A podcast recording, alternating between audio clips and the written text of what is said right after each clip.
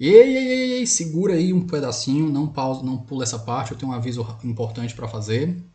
A gente chegou hoje no episódio 150, comemorativo do 11. Então, primeiramente, eu quero agradecer a você, que é o 20 do 11, há pouco tempo, há muito tempo. Agradeço sua audiência. E o meu aviso de hoje é que, como a entrevista é em inglês, eu me esforcei para fazer a dublagem. Então, você pode conferir a minutagem na descrição desse episódio. E vai ter lá o começo do episódio em inglês e a finalização, e depois a parte dublada e eu também vou disponibilizar a tradução que eu fiz em texto num link aqui na descrição do episódio, caso você prefira. É isso. Até depois da vinheta.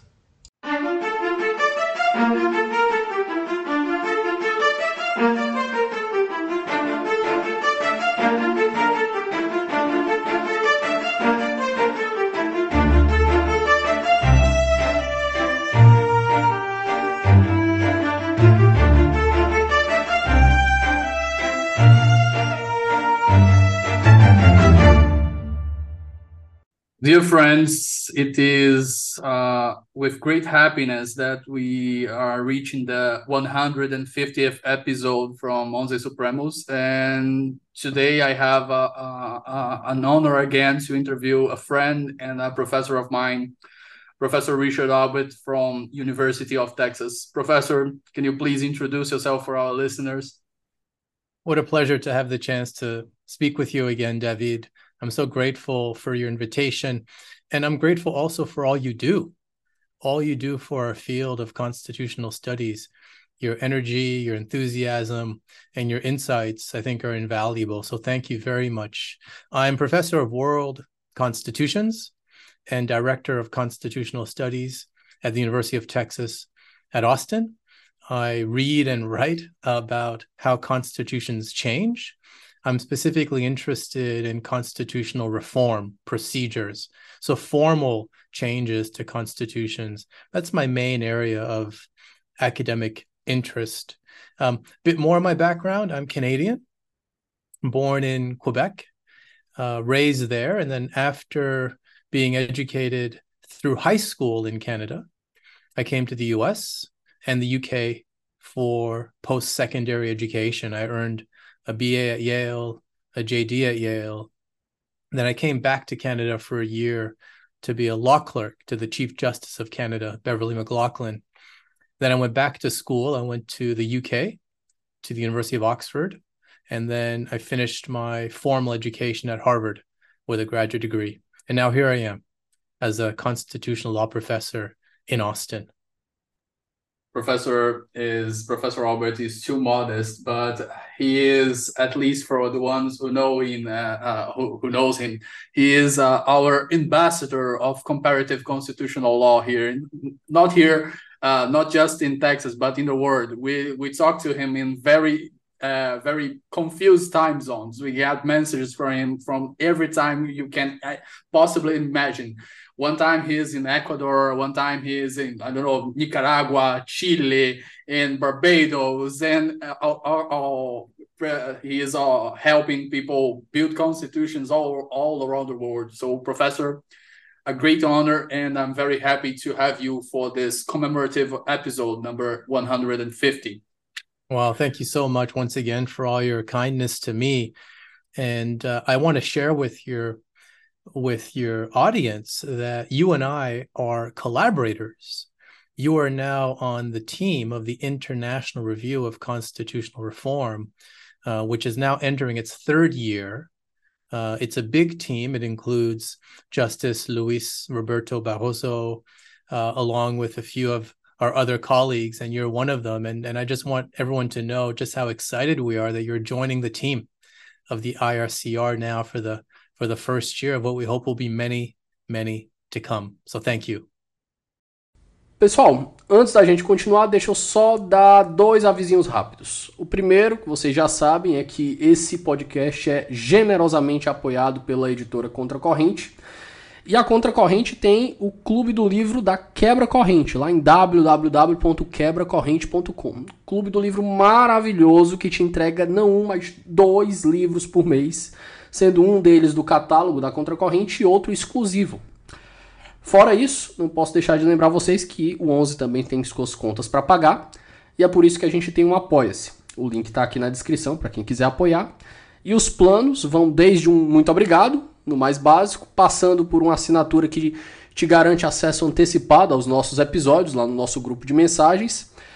E na assinatura final você tem direito ao recebimento de um livro semestral que acompanha uma caixinha personalizada, dois marca-páginas do 11, um cartão de agradecimento, tudo bonitinho, chegando na sua casa, esperando você chegar.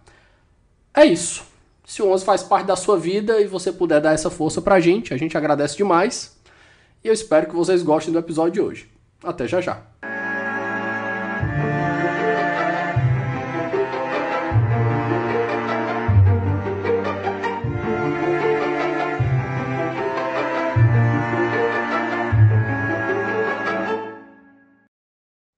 Professor, uh, today we're going to talk about uh, uh, an article of yours from uh, a little back uh, in the in the early 20s.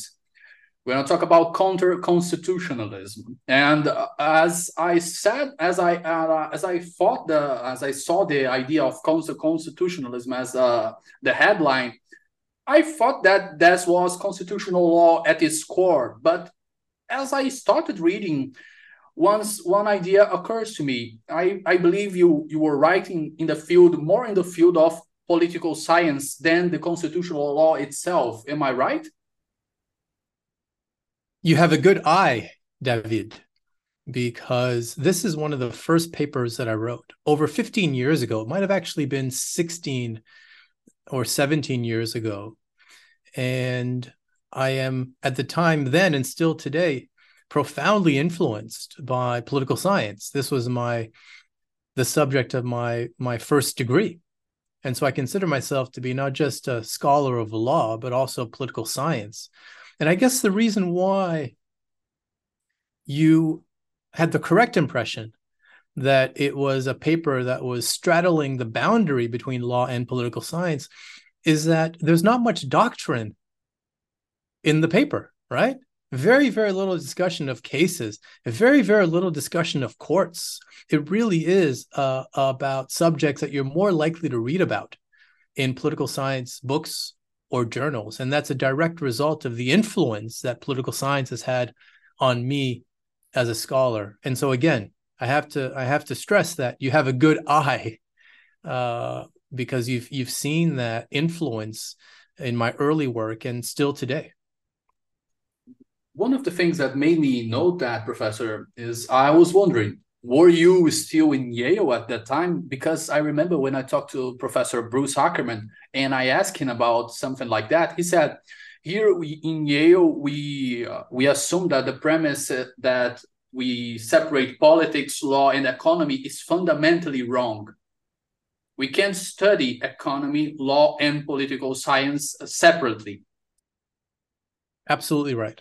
Absolutely right. I had just finished my law degree at Yale and finished my clerkship at the Supreme Court of Canada when I wrote that paper. And so the influence was quite fresh. Uh, and it remains fresh to me to this day. And I have to echo what uh, what Bruce Ackerman said. The study of law is not just a study of law; it's a study of law and other things, political science, economics, history, sociology. That's how you really get a full picture of how law operates. So, of course, law is a reference to cases, it's a reference to the institutions of like courts, for example. But the actual operation of law, the functionality of law, cannot be understood simply by reading a case. So, getting to the paper and the first question I like to do when we're talking about uh, some some concepts that are very uh, usually unknown to the, the, the main public is taking the dirt off the table, so we don't have a, a epistemology confusion. So let's define the the idea that you bring in the article of constitutionalism first and the democratic constitutionalism that is his development his evolution Okay. So this paper is, of course, called counter constitutionalism. And now you're asking me to define constitutionalism as well as democratic constitutionalism. These are concepts that come up in the paper. Let's begin with constitutionalism with one very important point, which is that there are different types of constitutionalism, different varieties of constitutionalism, as Mark Tushnet has written. Today, when we speak of constitutionalism, at least in my circles, perhaps in yours, people are referring to liberal democratic constitutionalism, the idea that constitutionalism has a goal of protecting minority rights, for example, or increasing democratic outcomes, for example. That is not constitutionalism. That's democratic constitutionalism, or perhaps more specifically, liberal democratic constitutionalism. Constitutionalism is untethered to these kinds of outcomes, these kinds of values that we associate with democracy, for example. Constitutionalism, defined simply, has to be able to account for the different kinds of constitutional systems and orders that exist outside of democracies. So we need a word, a concept, an understanding of constitutionalism that allows us to explain what China does, what Cuba does, and what Canada does, my home country, using the same term of constitutionalism, because each of these three jurisdictions has something called constitutionalism about them. They differ in terms of the kinds of constitutionalism that they're practicing, but they all are practicing a kind of constitutionalism. So, what is constitutionalism? Constitutionalism refers to a set of rules within a larger system that's oriented toward a goal or goals for society.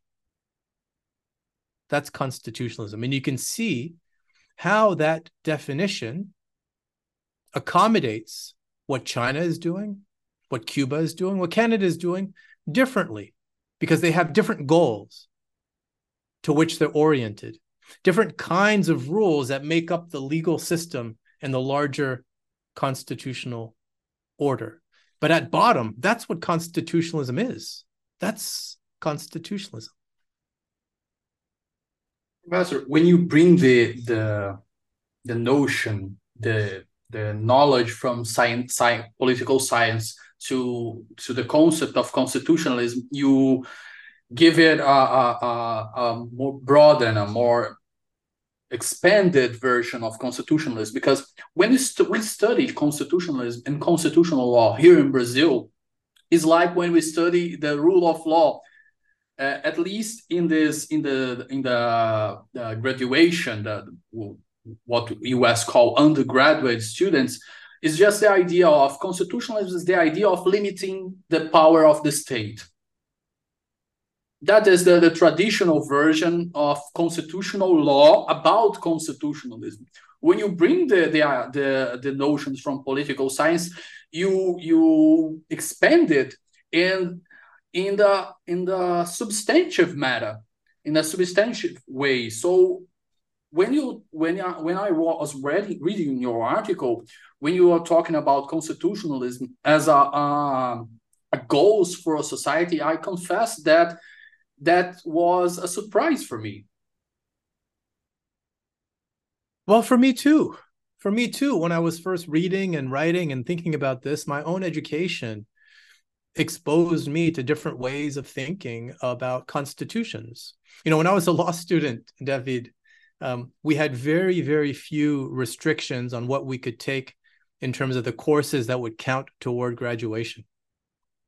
And so that freed me to take as many classes as I wanted to in whatever interested me, and that was constitutional law. I ended up taking probably 12, 13, 14 classes over the course of my JD in constitutional law, different kinds of constitutional law subjects comparative, doctrinal, historical, theoretical.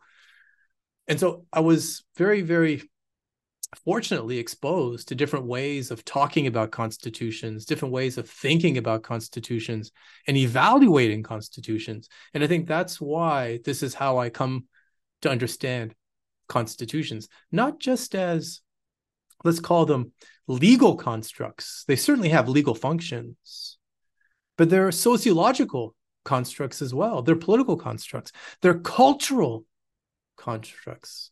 And so I I hope that I I'm bringing um, a much richer understanding of what constitutions are and what constitutionalism is and can be in this paper and in the work that I do. There's another question, Professor. When I study constitutionalism here in Brazil, uh, at least in the in the grad in the in the undergrad books, there's a notion that there is or there was an ancient version of constitutionalism, a classical version of constitutionalism that refers to the limitation of power that was made like for Hebrews by the law, uh, the, the, the divine law limiting the powers of the, the sovereign, or when monarchs before the, the Enlightenment were limited by the God, the, the, the church. But as we we progress to the, the liberal version of constitutionalism. There is a professor here in, in the University of São Paulo, Professor Gilberto Bercovici. He has a, a, a, book on constitutionalism, and he and one of the ideas of the book is that is we can bring here the the we can borrow here the idea of Jürgen Habermas from co-originality there is a co-originality between the ideas of rule of law, fundamental rights, and con constitutionalism. They are born together and are codependent of one another. You can't really have a, a, a substantive version of each one without the other. So, with that in mind, that co-originality version, can't we really talk about constitutionalism separate from these ideals, or is that anachronic or uh, uh, uh, confused concept? I like the concept, the way you describe it, David. It's very interesting to me. They are interrelated, they can be interrelated, but they can also be distinguished.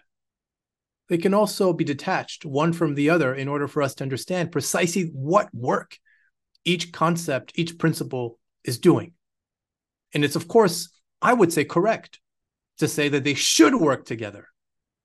Constitutionalism, rule of law, fundamental rights should work together, but we can still disentangle them. It's a normative, a normative goal. So let's try to do that. Constitutionalism, as I mentioned, is a system, a system that is oriented toward a mission, a goal, a social project, a political project. The rule of law, for me, is a constraint, it's a caution about how law is operationalized, which is to say that it is operationalized in a way that is not arbitrary, not capricious, and does not turn on the wishes of one man or one person, one woman. That to me is a rule of law. It's a caution, it's a constraint. And fundamental rights is about something else. It's about the protection of minorities in a jurisdiction where there may be majorities that could, if they wished, trans- trample over the rights of those who are relatively powerless in the jurisdiction. And minorities and so, can be 49%. Uh, so, so for you to recall, recall. They could be 49, they could be 48, they could be 1%.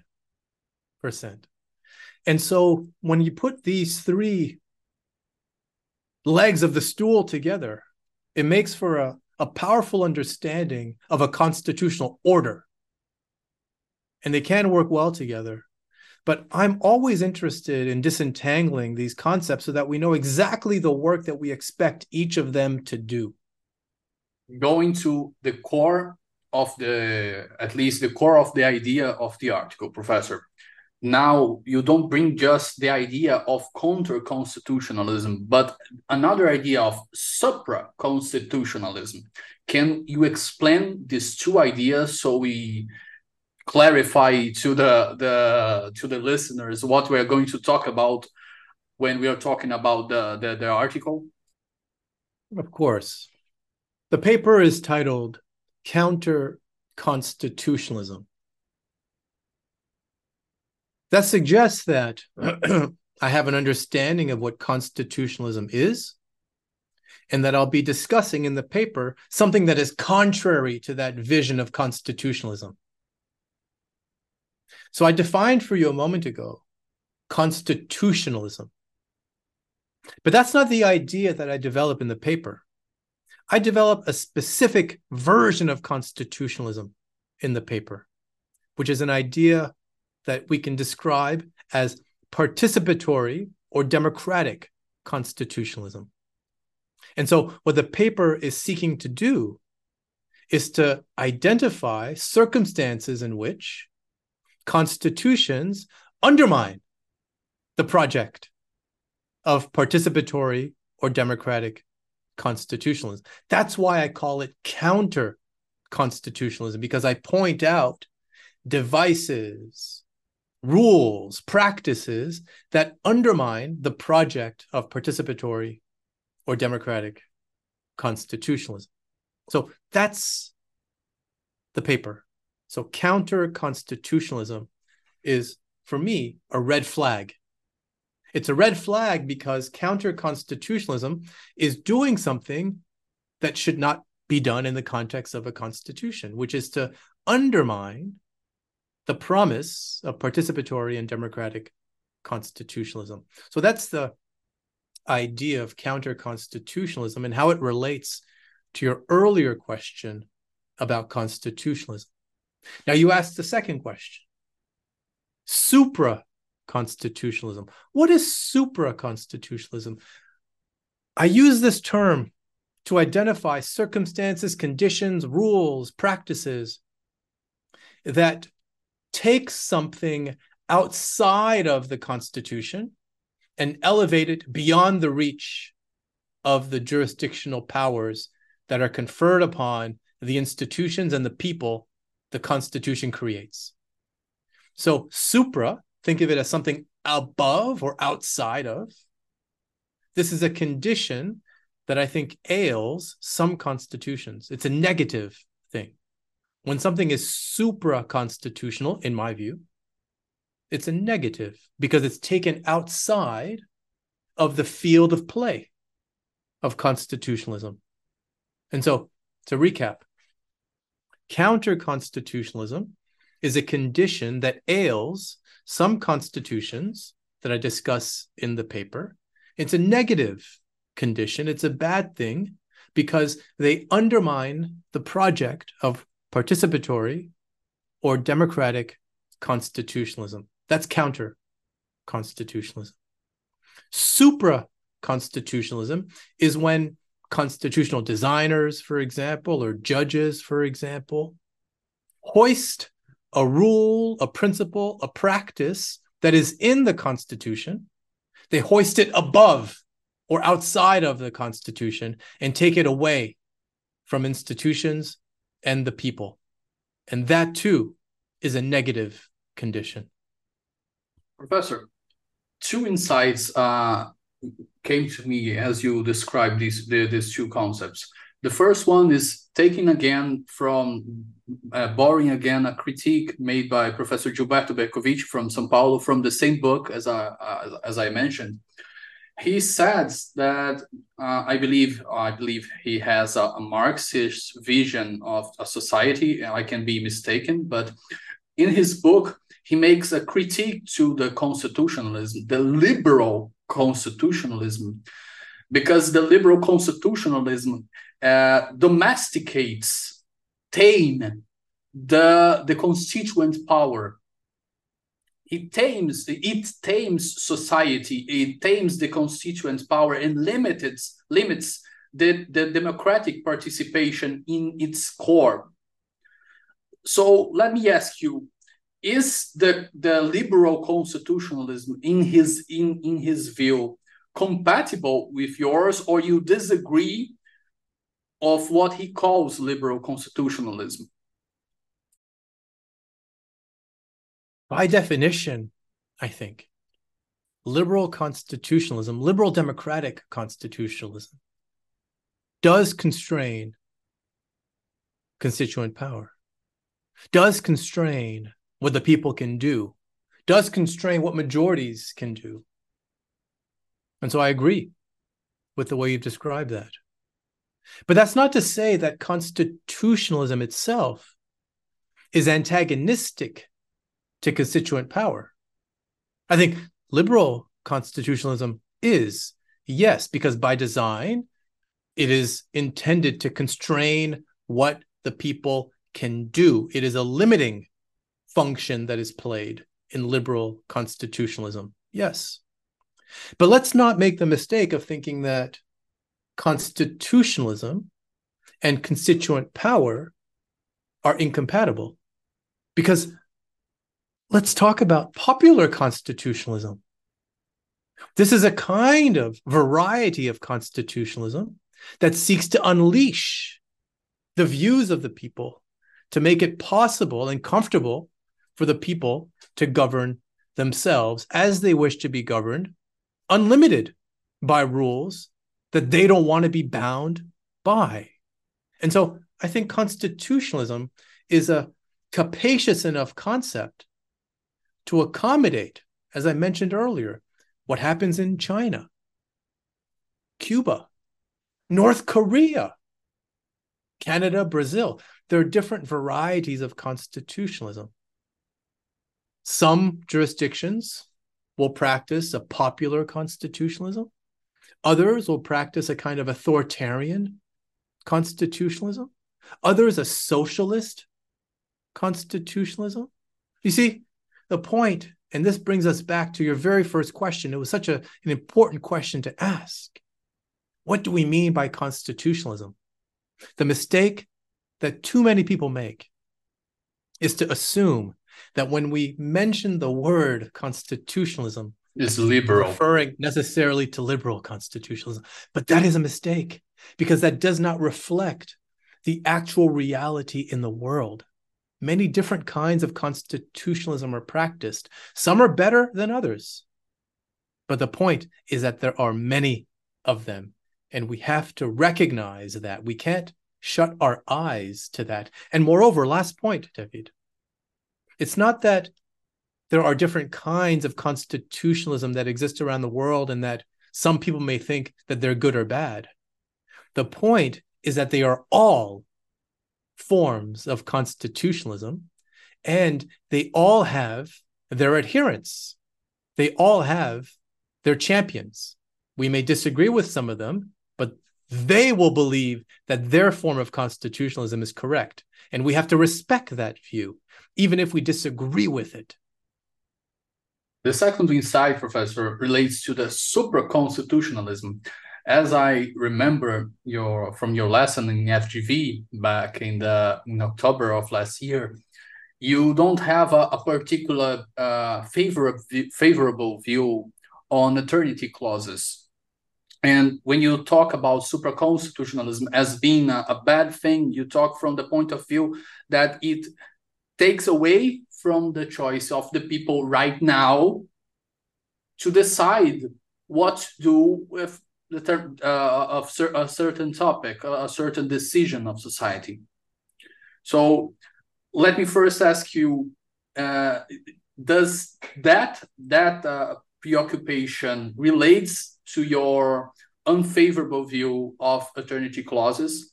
And second, do you think eternity clauses in some, in some have some capacity to structure uh, uh, a democratic protection in in countries that don't have a, a, a strong democracy?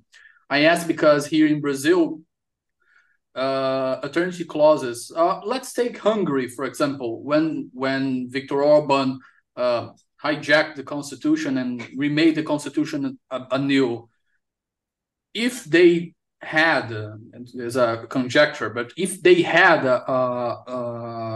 eternity clauses protecting cer certain core values of the constitution, wouldn't that be a, a check and balance, uh, a form of protection for democracy, and would help uh, stop the, his advances? Hmm. You mentioned FGV. Um, that's where you and I most recently saw each other. I was teaching a course at FGV in Sao Paulo a, a marvelous on law school. constitutional change. That's right. Marvelous law school with marvelous students. Uh, and it was a pleasure to have you there. The course was uh, on constitutional change indeed. Supraconstitutionalism and eternity clauses are related in the following way. Eternity clauses are an illustration of supraconstitutionalism. They're an instance of supraconstitutionalism. Why? Why is that? Well, because when constitutional designers choose to make something unamendable, they're saying that this rule, this principle, this value that is made unamendable stands above and outside of the Constitution.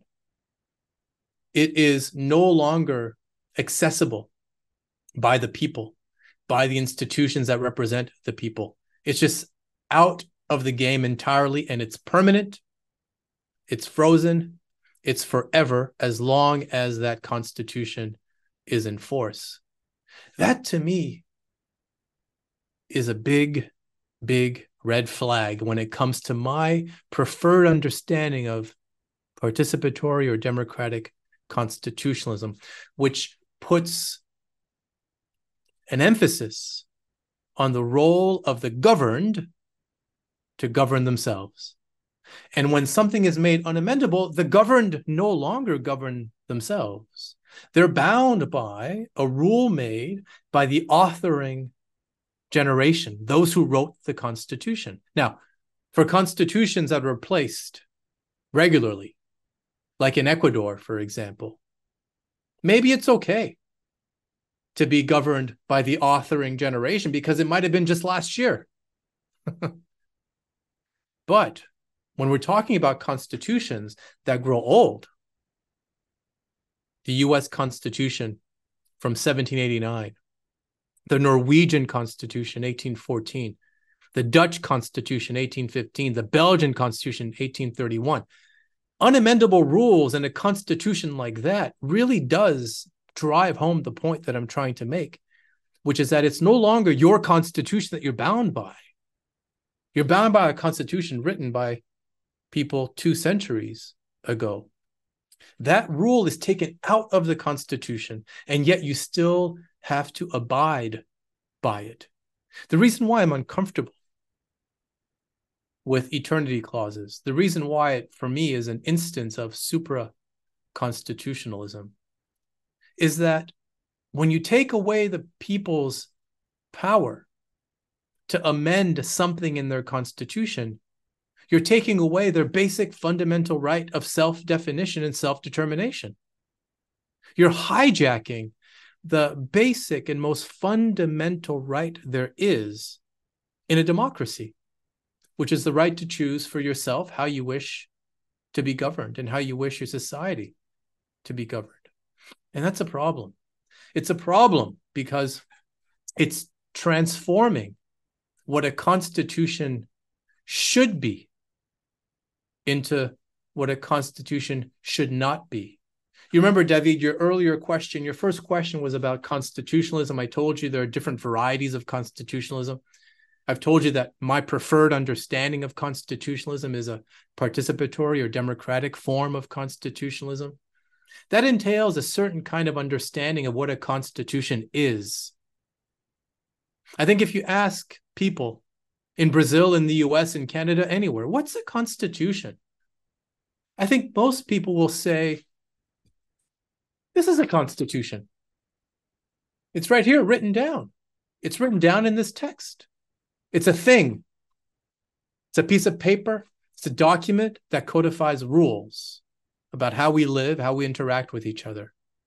I accept that definition of a constitution as a thing as a noun, but I have a more complex, nuanced view of a constitution. It is, of course, a thing, it is, of course, a noun, but it's also a verb. It's also an action. A constitution is a doing, it's a being, it's a becoming and a rebecoming. And so when someone says we're going to make something unamendable in a constitution, that to me is a very jarring comment because it turns the constitution into something that it should not be, which is frozen forever according to the views of people in the past. Inconsistent with my understanding of a constitution that is rooted in participatory democratic constitution where the people can define and redefine themselves however and whenever they wish. Espera só um momento que a gente volta já. Fala galera, tudo bem? Galera, tô interrompendo seu episódio rapidinho para dizer que meu nome é Felipe Augusto, sou defensor público federal, mestre e doutor em direito e fundador do Ouse Saber, curso preparatório para concursos, que é um parceiro aqui do Onze Supremos. Eu tô aqui hoje só para te dar um recado rapidinho para dizer que o Ouse se orgulha bastante de empregar muito trabalho, muita energia, muita dedicação para fazer materiais de excelência, materiais de alta qualidade para sua preparação para concursos. Se você sonha com concursos públicos para carreiras jurídicas, defensoria, Ministério Público, magistratura, procuradorias ou delegado de polícia, o Ouse pode ser o lugar adequado para sua preparação. Vem conhecer a gente no arroba Ouse Saber no Instagram e conheça os nossos cursos que já aprovaram mais de 5 mil pessoas.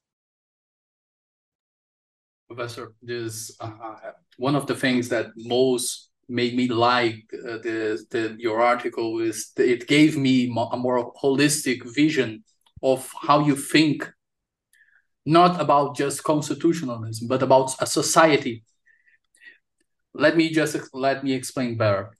When you say and please correct me if i got it wrong when you say that uh, you are against super constitutionalism and eternity clauses because it uh, affects the fundamental rights you also uh, do not favor this this this political option because it did it uh, it undermines the constitutional culture that helps build a, a, sustainable democratic society.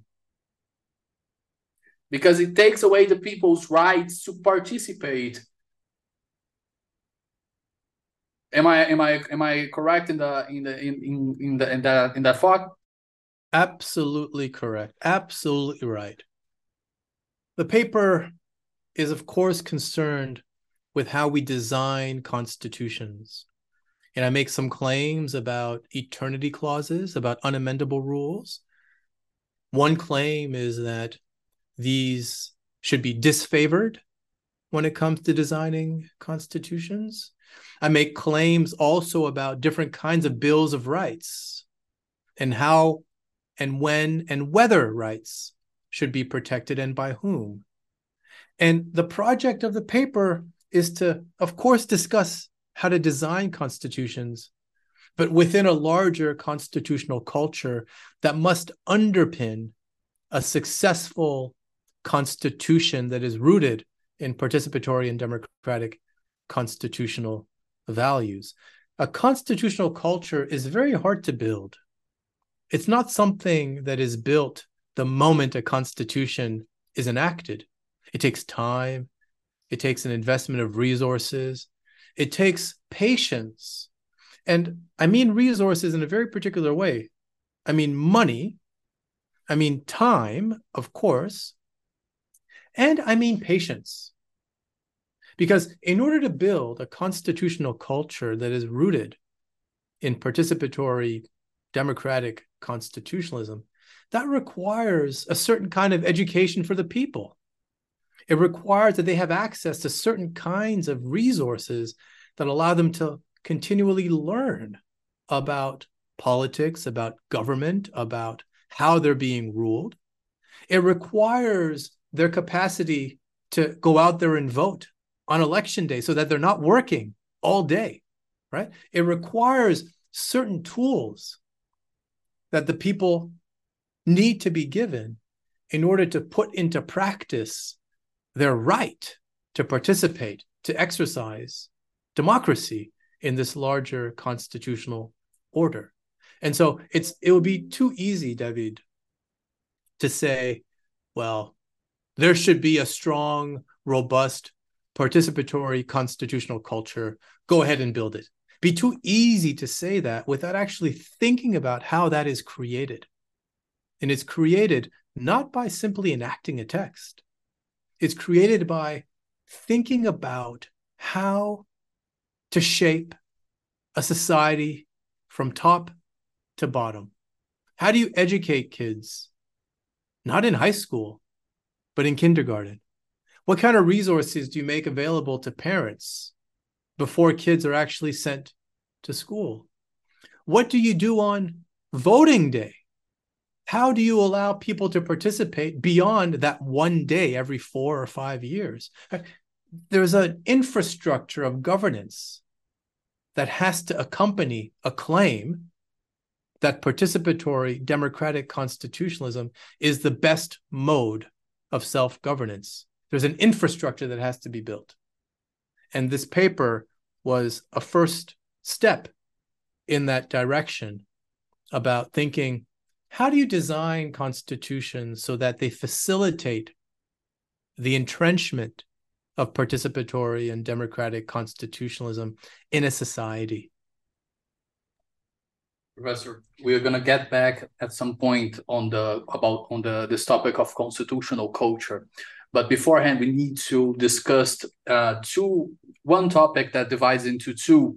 There is the definitions we have on political science today on what kinds of democracy we have the substantive democracy and procedural democracy. And why in your article you choose not to embrace none, neither, but to present a, a, a third form that you use to develop your concept of what is a participatory democracy. Democracy. Democracy we can think of in two different ways.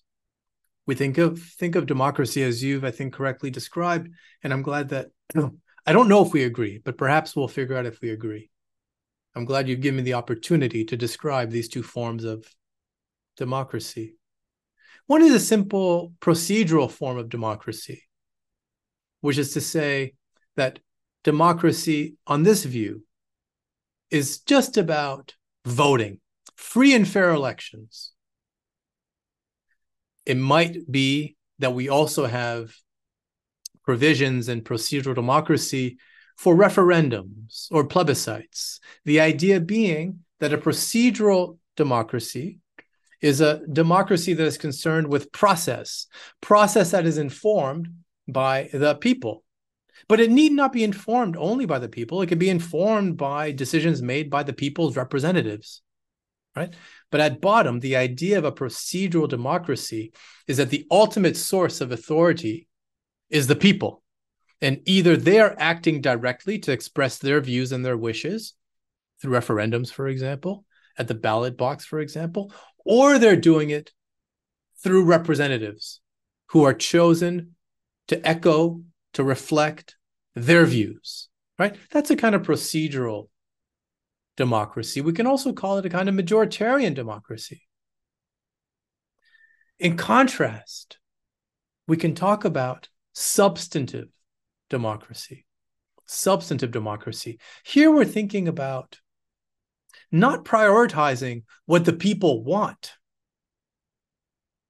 We're thinking about prioritizing moral goods, moral outcomes that may be different from what the people want. So this is when we shift our focus from what the people say they want, they should get, to what the people say they want should be measured against other values that may have to constrain and deny the people from getting what they want. So here we're talking about rights, freedoms, liberties, oriented toward protecting minorities in a jurisdiction. So, procedural democracy, which we can speak of in similar terms as majoritarian democracy, right? What matters is process. If you go through the steps that the Constitution requires to do X, Y, or Z, it's fine, no matter what. Substantive democracy actually imposes restrictions on what can be done, even if you abide by the procedures that are codified in a constitution. Two different kinds of democracy that are worth distinguishing one from the other.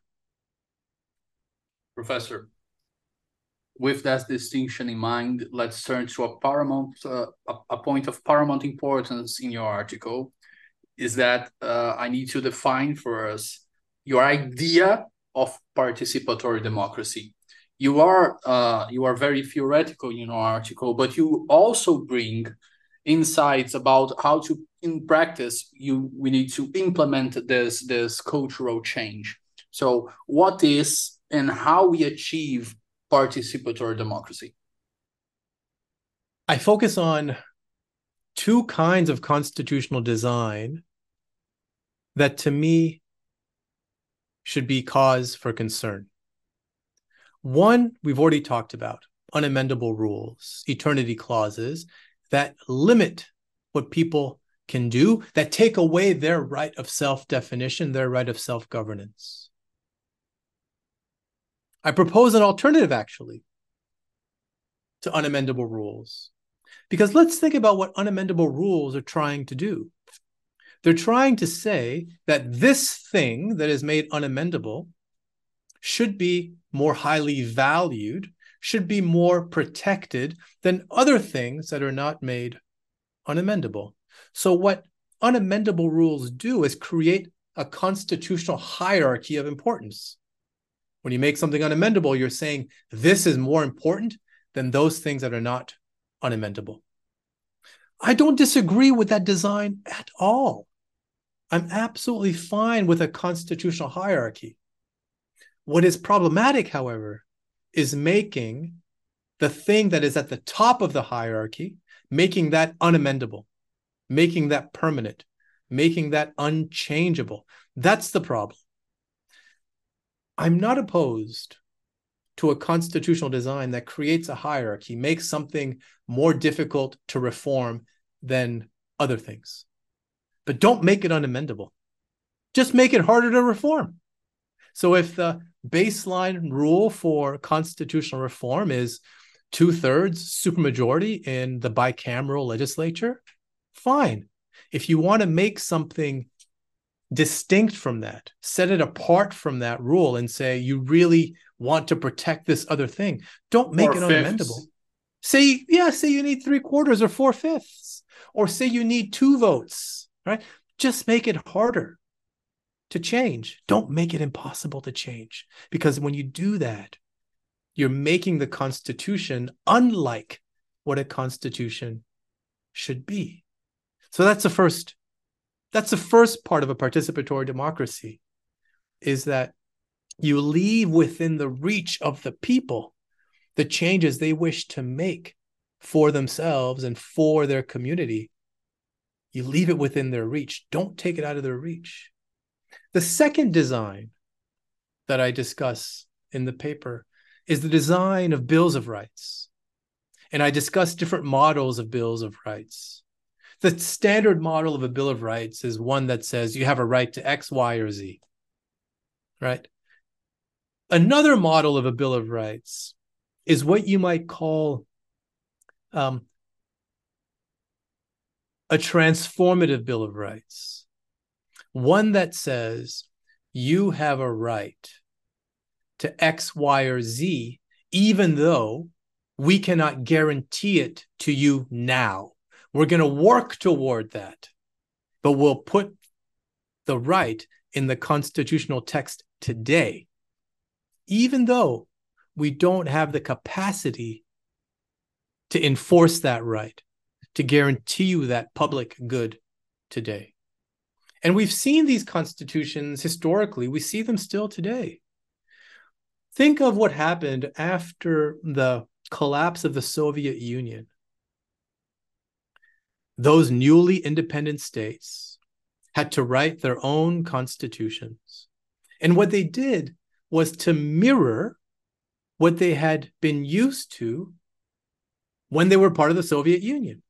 So it was a socialist super state that provided, in theory, food to everyone, sheltered everyone, health care to everyone, all of these things that the socialist state provided them, they put in their constitution as rights. All of these newly independent states with new constitutions, they put these as rights in the constitution.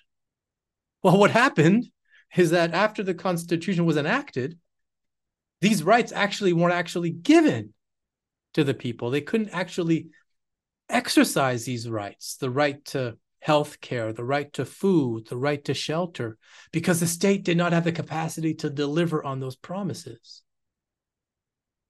And so the problem with this kind of a transformative constitutional bill of rights is that it's illusory. It actually is a lie. It doesn't actually do what it says it's going to do.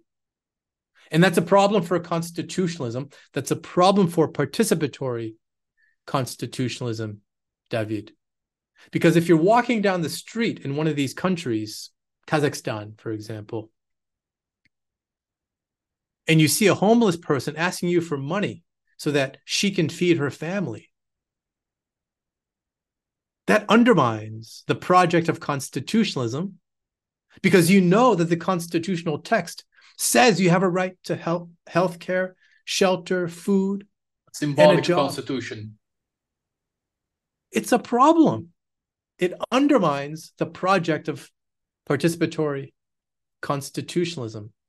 And so this is something else that I discuss in the paper about how efforts to codify, let's say, rights and liberties and freedoms that people refer to today as social and economic rights. When you codify these and promise them to your people, but you actually can't deliver on them, you're doing more harm than good. And so I suggest an alternative. I suggest an alternative to the standard Bill of Rights that says you have a uh, you're free from intrusion in your private space for example. You're free from cruel and unusual punishment, for example. The standard kind of Bill of Rights. And also the standard kind of transformative constitutional Bill of Rights that promises much more than it can deliver. I suggest an alternative that is consistent with participatory constitutionalism. That alternative is a Bill of Rights that says that the state will work toward giving you these rights, exercising these rights when you're able to exercise them, when the state has a capacity to deliver on these goods, but not until then. And so these rights are not made justiciable. You can't go to court to sue because you don't have a house, even though the Constitution says you have a right to shelter. You can't go to court because those rights are not justiciable. Instead, what happens in these regimes is that the court nudges the state ever so progressively toward providing these goods that are promised in a progressive way, not immediate, progressively as the resources are made available to the state. How would the court do the, that, Professor? Excuse me? How would the courts do that if they are not justiciable? Well, there are some jurisdictions that have this. So, for example, Ireland, India, these directives of social principle. They're not justiciable, but the court can still nudge the state by saying, you have a responsibility, according to the Constitution, to work progressively toward eventually giving the full scope of these rights. It's a decision, but not a, a mandatory order. The way that I envision it happening, David, is that it would really put into practice the dialogic model of constitutional decision making, where the legislature, the executive enter into a dialogue with the court about the capacity that these political actors have to make good on the promises the Constitution makes about what rights the people can exercise. Now, the reason why there's a difference between a transformational constitutional Bill of Rights and what I want to describe here as a pragmatic Bill of Rights is that under a pragmatic Bill of Rights, the rights are not immediately justiciable. The rights are there as indications of what the state would like to provide when the capacity is there, when the resources are available to provide shelter to all, to provide food to all, to provide a minimum wage to all. But the court has to be there to hold the political actors accountable. Like it can't be 50 years after the enactment of the Constitution and no action has been taken to provide these rights, right? So the court is there as a as a check, not to say you must do it now, but to enter into conversation, dialogue about well, what resources do you have available? Why aren't you using those resources to provide shelter, food? Oh, you plan to do it next year? Okay, we'll talk again next year to hold you accountable to that. Or in five years? Okay, we'll talk again, maybe in three years to make sure that in five years you're on track to providing those rights. So, this is the distinction that I draw between transformational constitutional bills of rights that are really kind of, they just don't reflect reality. And the pragmatic kind of Bill of Rights that is rooted in the reality of resource allocation and finite public funds. Professor, another point that is important to in caught my idea in your article. You are a very strong advocate for for in favor of uh, the public discourse. You think that public discourse, as intuitively we can say, uh, it contributes to the, the foundation of a culture, a constitutional culture. But let me ask you, you wrote that almost 20 years ago. Hmm. Uh, since social media, the polarization and uh, cultural wars, are you still in favor of a high level of public discourse, or you think we need uh, a new set of of I don't know regulations to make the public space in social media, for example, uh, more uh, or at least uh, less toxic. Let's use that word. It's a it's a challenging question, David.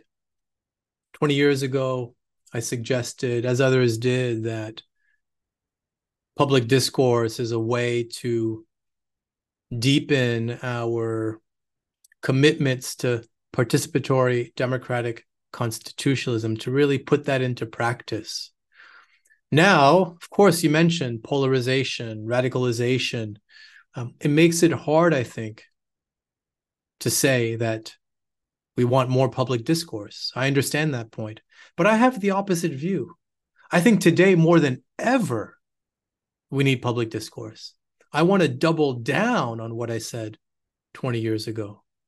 Because now, more than ever, is when people should be talking about the things that divide them so they can try to find some shared common ground. And I'm not talking about this kind of in the abstract. There are ways of doing this Deliberation Day is an idea that James Fishkin and Bruce Ackerman wrote about some time ago. The idea is that in and around elections, you bring people together in small district level groups so they can talk with each other, deliberate about their options, and talk about what divides them while at the same time learning about the options before them. Options in terms of candidates, for example. What does each candidate offer you? Do you agree with what she's offering you? We can take this idea of deliberation day that Fishkin and Ackerman suggested, we can take it outside of the context of elections and just make them regular occurrences at the local district level so that people are brought together with people that they wouldn't otherwise spend time with so that they can confront the subjects that really do divide them. And it may be that at the end of the exercise, the divisions still exist. Maybe those divisions are hardened, but they will have still had the exercise, the beneficial exercise of talking with someone else who may believe something different rather than hearing a caricature of those opposing views from elsewhere, right? Hear it from the person, have a conversation, and then you see that the person actually has similar concerns, similar values as you at a higher level. They both care, both groups care about families, both group care care about safety and security, about prosperity, about fulfillment. It just so happens that these two groups have different visions about how to get there. That is something good that can come out of discussions, public discourse. And you know, I really do recommend this book Deliberation Day because they offer Ackerman and Fishkin do. They offer really helpful suggestions about how to put this into practice, how to design a day when people come together just to talk. And I'm suggesting that we do that outside of the framework of an election. And I believe that Ackerman and Fishkin suggest that too. The idea is just bring people together so that they're not all drinking the same water and all talking about the same issues from the same perspective without understanding and hearing from someone else who believes something different. Professor, uh, we are reaching the, the end of our recording, but let me ask you and get back to the main topic to uh, face the problem of the state of affairs, as you call the state of affairs of counter constitutionalism. You you call a, a state of affairs, if I'm if I'm not mistaken. Uh, you said the development of constitutional court, the constitutional culture that uh, requires participatory uh, particip participatory democracy. First, uh, I would like to go back to that idea for you to explain a bit, uh, a little bit further. And there's a connection, I recall, from one idea that I learned for you in that in that course that about constitutional veneration. And I would I would like it to you to explain, if possible, how constitutional veneration can come out from the constitutional culture, and is that a good thing or a bad thing for a democratic society? My colleague here at the University of Texas at Austin, Sandy Levinson, has popularized this concept of constitutional veneration. It was first written about by James Madison over 200 years ago. And Sandy, my colleague, has brought it back to constitutional studies today. Here's what it means Madison thought it was a good thing to venerate the Constitution. It's more than respecting the Constitution, it's more than abiding by the Constitution. It's really a kind of a fealty to the Constitution, something more than just loyalty, something more than just faith. It's kind of a blind faith. Madison thought that this was a good idea because he wanted the US Constitution to endure, to last for a long time. And he had a debate with Thomas Jefferson about this very point. Madison wanted the US Constitution to endure forever and all times. Jefferson wanted the people, every generation, to have the opportunity to rewrite the Constitution so that it was their own. Madison won that fight because Jefferson had suggested that there be a mechanism in a constitution that automatically brings up the question every generation do you want to revise the constitution? That doesn't exist in the US constitution right? So Jefferson lost that battle. Today 235 years later we know that Madison has won many battles one of which is that the Constitution now is venerated. Americans obsess over their Constitution. They love their Constitution, even though many of them don't know what is written in the Constitution. I'm not criticizing Americans for that. It's just a reflection of the reality that people are raised believing deeply and profoundly in the goodness of the Constitution. My colleague Sandy Levinson believes that that is a bad thing.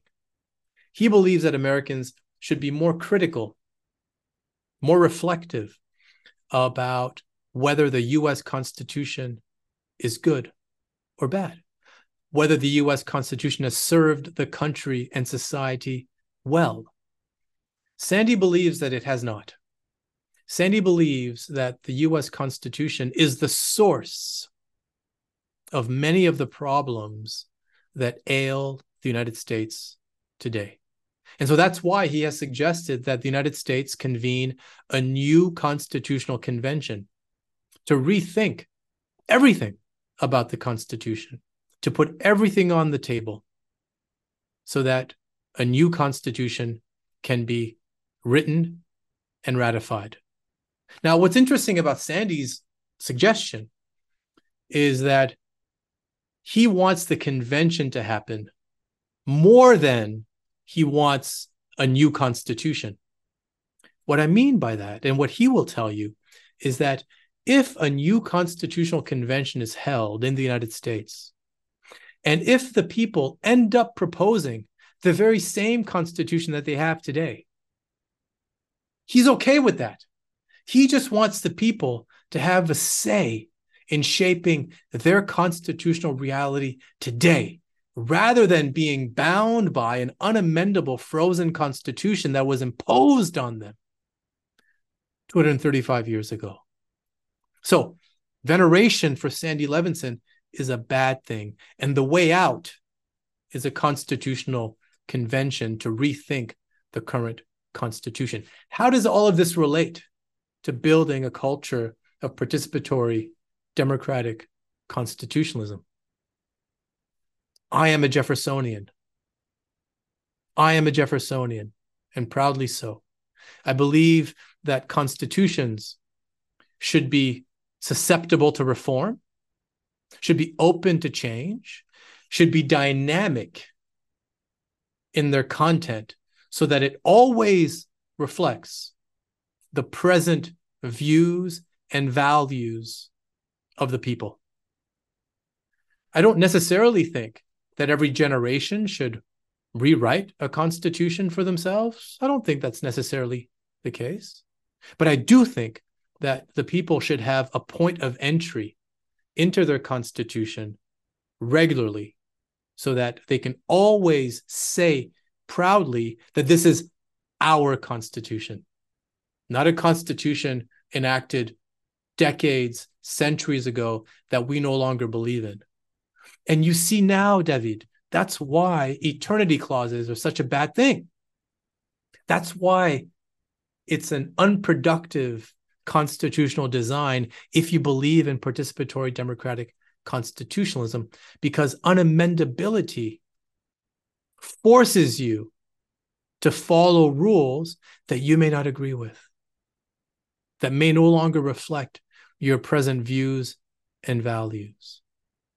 And so, to build a culture, a constitutional culture of participatory democratic constitutionalism, we need to get away from eternity clauses. We need to prioritize building engaged citizens and actors in the society and that begins with education. That begins with getting people to talk to one another. A lot of work has to be done to make this possible. It may be that this is really just a dream that is not possible in today's world. But I, I like to think otherwise. I like to think that it is possible, that people do want the capacity to write their own rules that reflect their views and their values. And so it may be that we'll see in the generations ahead Jeffersonian constitutions rather than Madisonian constitutions. Professor, I believe we we have reached every important point of your your your article. We debate some side terms, side sided ideas. I, I think I, I have extracted everything I can from the duration of this interview. I would like to thank you again for your time. It was uh, uh, an honor and a privilege. It's always uh, so nice to talk to you. And as a, a friend said to me once, hearing Professor Richard Albert talking is a is a is is a, a delight for the ones who are learning English because he talks so slowly and so clearly that is difficult for even for the ones that don't know English that is it's hard for them not to understand what he's saying and I hope uh, people listen to the the original version and and skip my version of the the, the subtitle the the the dubla I don't I don't remember the the the version that we called dublado in, in, in English. I'm sorry, professor. Well, thank you once again, David, for your invitation. I was not exaggerating when I stressed early on in our discussion that you deserve to be thanked for all that you do for constitutional studies um, your energy, your enthusiasm, your capacity to uh, do so much to help us all learn about new papers, new ideas in the field through your different vehicles for doing that, your podcasts, your uh, video interview series, all that you do. Uh, I think you deserve a big thanks from all of us in the field because you give us so much to learn from. And so, thank you for all you do. Uh, I'm certainly grateful. And I think I can fairly say that I speak for the field uh, when I say thank you. And we hope that you keep doing it because it's such an invaluable service for us all. Thank you, Professor. And for our listeners, uh, we see you again next week. Bye bye.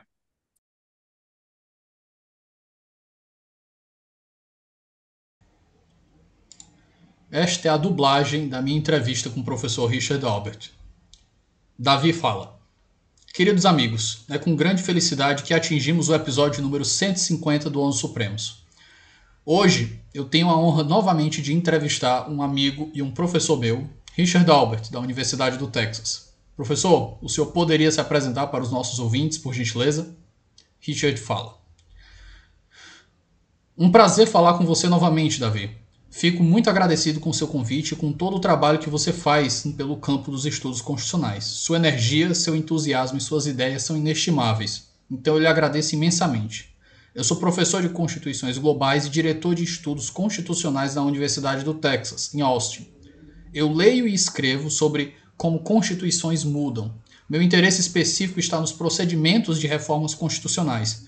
Então, as mudanças constitucionais formais são o meu principal interesse acadêmico um pouco mais sobre o meu passado. Eu sou canadense, nasci e cresci em Quebec e depois do ensino médio eu fui para os Estados Unidos e para o Reino Unido para completar meu ensino superior.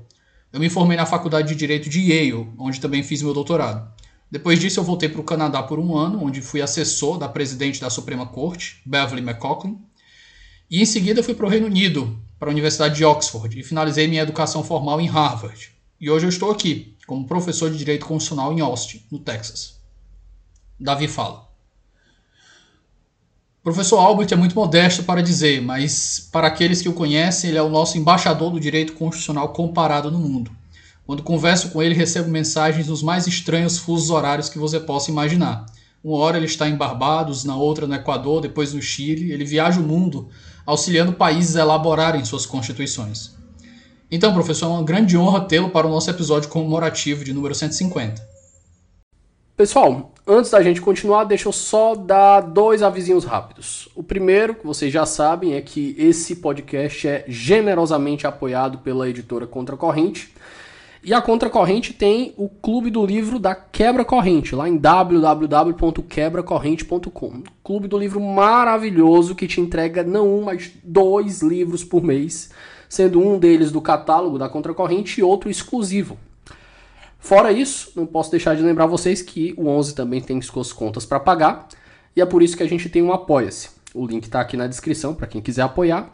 E os planos vão desde um muito obrigado, no mais básico, passando por uma assinatura que te garante acesso antecipado aos nossos episódios lá no nosso grupo de mensagens. E na assinatura final você tem direito ao recebimento de um livro semestral que acompanha uma caixinha personalizada, dois marca-páginas do 11, um cartão de agradecimento, tudo bonitinho, chegando na sua casa, esperando você chegar. É isso. Se o 11 faz parte da sua vida e você puder dar essa força pra gente, a gente agradece demais. E eu espero que vocês gostem do episódio de hoje. Até já já.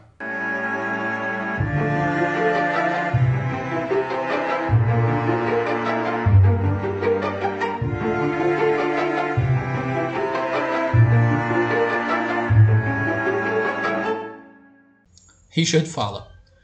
Obrigado novamente por sua gentileza, Davi. Eu queria compartilhar com os seus ouvintes que nós somos colaboradores. Você está no time do International Review of Constitutional Reform, que agora está entrando no seu terceiro ano. É um excelente time, junto com o ministro Luiz Roberto Barroso e outros colegas. E eu queria expressar meu entusiasmo com o fato de você fazer parte do time e torcer para que essa parceria continue nas muitas edições que virão. Então, muito obrigado. Davi fala. Professor, hoje nós vamos falar sobre um de seus artigos, do início dos anos 2000, mais especificamente de 2005. O título do artigo é Counter-Constitutionalism, ou Contra-Constitucionalismo em português. Eu gostaria de dizer que assim que eu li o título, eu achei que se tratava de um artigo de direito constitucional puro sangue. Mas quando eu comecei a ler, notei que o senhor estava escrevendo mais no campo da ciência política do que na área do direito constitucional propriamente dito. A minha percepção está correta? Richard diz: Você tem um bom olho. Esse foi um dos primeiros artigos que eu escrevi há mais de 15 anos. Naquele momento e ainda hoje, eu sou profundamente influenciado pela ciência política. Foi o objeto do meu primeiro diploma, então eu me considero não só um acadêmico na área do direito, mas também na ciência política. Eu acredito que o motivo que levou você a crer, a ter essa correta percepção de que o artigo trabalha entre os limites do direito e da ciência política é porque não há muita doutrina citada. Há pouquíssima discussão sobre casos e tribunais. É realmente sobre assuntos que você está mais propenso a ler em livros ou em revistas de ciência política. Isso é o resultado da, direto da influência que a ciência política teve em mim como acadêmico. Então, novamente, eu tenho que enfatizar que você tem um bom olho, porque você viu essa influência no meu trabalho inicial e ainda hoje. Davi fala. Uma das coisas que me fez notar isso, professor, é que eu estava me perguntando: você ainda estava em Yale naquela época? Porque eu lembro de quando falei com o professor Bruce Ackerman e eu perguntei a ele sobre algo assim. E ele comentou: ele disse aqui em Yale nós assumimos que a premissa de separar política, direito e economia é fundamentalmente errada. Não podemos estudar economia, direito e ciência política separadamente. Richard fala: absolutamente certo, absolutamente certo. Eu havia acabado de concluir minha formação em Direito em Yale e terminei meu estágio na Suprema Corte do Canadá. E escrevi aquele artigo, então a influência era bastante recente e continua fresca em mim até hoje. Eu tenho que ecoar o que o Bruce Ackerman falou. O estudo do direito não é apenas um estudo do direito, é um estudo do direito e outras coisas. Ciência política, economia, história, sociologia. É assim que você realmente tem uma imagem completa de como o direito opera. Então, Claro, o direito é uma referência aos casos, é uma referência às instituições, os tribunais, por exemplo. Mas a operação da lei, a operação real da lei, a funcionalidade da lei, ela não pode ser entendida simplesmente lendo um caso. Davi fala. Entrando no artigo, a primeira pergunta que eu gostaria de fazer é quando estamos falando sobre, que eu gosto de fazer, que quando nós estamos falando sobre conceitos que geralmente são desconhecidos pelo público em geral, eu gosto de tirar a sujeira da mesa, para que a gente não tenha uma confusão epistemológica. Então, vamos definir a ideia que você faz no seu artigo. Primeiro, sobre constitucionalismo, e segundo, sobre constitucionalismo democrático, que é o seu desenvolvimento, né? a sua evolução. Richard fala: Ok, então esse artigo ele é chamado de contra-constitucionalismo. E agora você está me pedindo para definir o constitucionalismo, bem como o constitucionalismo democrático. Esses são conceitos que surgem no artigo. Vamos começar com o constitucionalismo com um ponto muito importante. que é que existem diferentes tipos de constitucionalismo, diferentes variedades de constitucionalismo, como escreveu o professor Mark Tushnet. Hoje, quando falamos de constitucionalismo, pelo menos em meus círculos, talvez nos seus, as pessoas estão se referindo ao constitucionalismo liberal democrático, a ideia de que o constitucionalismo tem o objetivo de proteger os direitos das minorias. Por exemplo, aumentar os resultados democráticos. Isso não é constitucionalismo. Isso é constitucionalismo democrático. Ou talvez mais especificamente, constitucionalismo liberal democrático. O constitucionalismo ele não está vinculado a esses tipos de resultados. E esses tipos de valores que associamos à democracia, por exemplo. O constitucionalismo definido simplesmente ele tem que ser capaz de explicar os diferentes tipos de sistemas e ordens constitucionais que existem fora das democracias. Precisamos de uma palavra, um conceito, uma compreensão do constitucionalismo que permita explicar o que a China faz, o que Cuba faz e o que o meu país natal, Canadá, faz, usando o mesmo termo de constitucionalismo. Porque cada um dessas três jurisdições tem algo chamado constitucionalismo. Eles diferem em termos dos tipos de constitucionalismo que estão praticando, mas todos estão praticando um tipo de constitucionalismo. Então, o que é constitucionalismo? O constitucionalismo se refere a um conjunto de regras dentro de um sistema maior, orientado para um objetivo ou objetivos para uma sociedade. Isso é constitucionalismo. Você pode ver como essa definição acomoda o que a China está fazendo, o que Cuba está fazendo e o que o Canadá está fazendo de maneira diferente, porque eles têm objetivos diferentes para os quais estão orientados. Diferentes tipos de regras que compõem o sistema jurídico e a ordem constitucional maior. Mas, no fundo, é isso o que é constitucionalismo. Davi fala: Professor, quando você faz essa, quando você traz essa noção, o conhecimento da ciência política para o conceito de constitucionalismo, você dá a ele uma versão mais ampla, mais expandida do constitucionalismo. Porque quando a gente estuda o constitucionalismo e o direito constitucional aqui no Brasil, é como quando estudamos o Estado de Direito, pelo menos na graduação. É apenas uma ideia de que o constitucionalismo é sobre limitar o poder do Estado. Essa é a versão tradicional do direito constitucional sobre o constitucionalismo. Quando você traz essas noções da ciência política, você expande isso de maneira substantiva. Quando eu estava lendo o artigo, quando você estava falando sobre constitucionalismo como objetivos para uma sociedade, eu confesso que isso foi uma surpresa para mim. Richard fala. Bem, para mim também. Quando eu estava lendo e escrevendo e pensando sobre isso pela primeira vez, minha própria educação me expôs a diferentes maneiras de pensar sobre as constituições. Quando eu era estudante de direito, Davi, tínhamos muito poucas, muito poucas restrições sobre o que poderíamos fazer em termos dos cursos que contariam para a graduação. E isso me libertou para fazer quantas aulas eu quisesse em qualquer coisa que me interessasse. E isso era direito constitucional.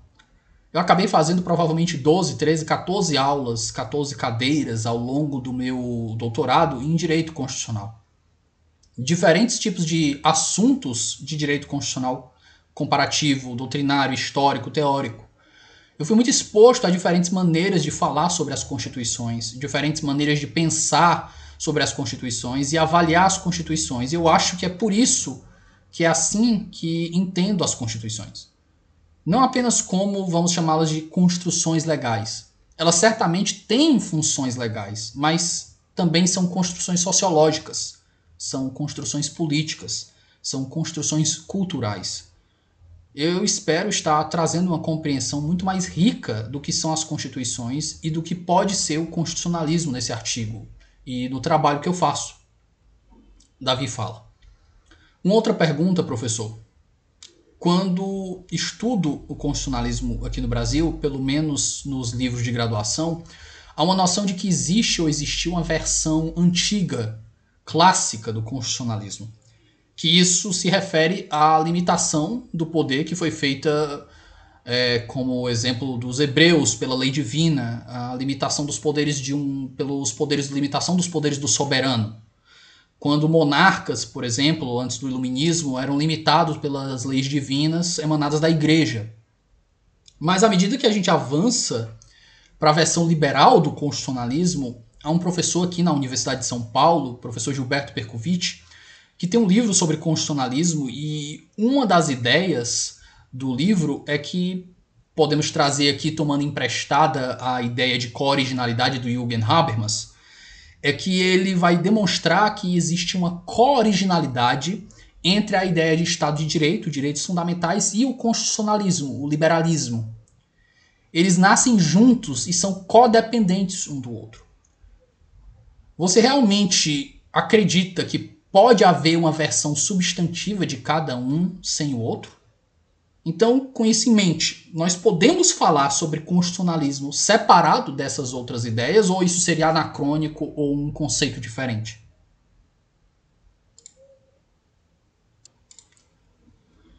Richard fala: Eu gosto do conceito, da maneira como você o descreve, Davi. É muito interessante para mim. Eles estão interrelacionados, podem estar interrelacionados, mas também podem ser distinguidos. Eles também podem ser desanexados um do outro para entendermos precisamente qual trabalho cada conceito, cada princípio. Cada princípio está trazendo, é claro, o que eu diria que é correto dizer que eles devem trabalhar juntos. O constitucionalismo, o Estado de Direito e os direitos fundamentais, eles devem trabalhar juntos. Mas ainda podemos desembaraçá-los. Então vamos tentar fazer isso. O constitucionalismo, como eu mencionei, é um sistema orientado para uma missão, um objetivo, um projeto social ou político. O Estado de Direito, para mim, é uma restrição, é uma precaução sobre como a lei é operacionalizada. Ou seja, é operacionalizada de maneira que não é arbitrária, não é caprich caprichosa e não depende dos desejos de um homem ou de uma pessoa ou uma mulher. Isso, para mim, é o Estado de Direito, uma precaução, uma restrição. E os direitos fundamentais são outra coisa. São sobre a proteção de minorias em uma jurisdição onde pode haver maiorias que, se quiserem, poderiam pisotear os direitos daqueles que são relativamente impotentes na jurisdição. Davi fala. E as minorias podem ser de 49%, vale lembrar. Richard responde. Elas podem ser de 49, podem ser de 48, elas podem ser de 1%. E então, quando você coloca essas três pernas do banco juntas, isso faz com que se tenha uma compreensão poderosa de uma ordem constitucional. E elas podem trabalhar juntos podem trabalhar bem juntas. Mas estou sempre interessado em desembaraçar esses conceitos para que saibamos exatamente o trabalho que esperamos que cada um deles faça. Davi fala: Indo na parte central do artigo agora, professor, o senhor traz não apenas a ideia de contra-constitucionalismo, mas outra ideia, a de supra-constitucionalismo. Você pode explicar esses dois conceitos para que esclareçamos aos ouvintes sobre o que vamos falar? Richard fala. Claro, o artigo é intitulado Contra-Constitucionalismo. Isso sugere que eu tenho uma compreensão do que é constitucionalismo e que discutirei algo que é contrário a essa visão do constitucionalismo. Eu defini para você, há um momento, o constitucionalismo, mas essa não é a ideia que eu desenvolvo no artigo. Eu desenvolvo uma versão específica do constitucionalismo no artigo, que é a ideia do que podemos descrever como constitucionalismo participativo ou democrático. O que o artigo busca fazer é identificar circunstâncias em que as constituições minam o projeto de constitucionalismo participativo ou democrático. É por isso que chamo de contra-constitucionalismo, porque aponto dispositivos, regras, práticas que minam o projeto de constitucionalismo participativo ou democrático. Este é o artigo. O contra-constitucionalismo é, para mim, um sinal vermelho. É um sinal vermelho porque o constitucionalismo está fazendo algo que não deveria ser feito no contexto de uma Constituição, que é minar a promessa de constitucionalismo participativo e democrático. Essa é a ideia de contra-constitucionalismo. É como se relaciona com a sua pergunta anterior sobre o constitucionalismo. Você fez uma segunda pergunta. O que é supraconstitucionalismo?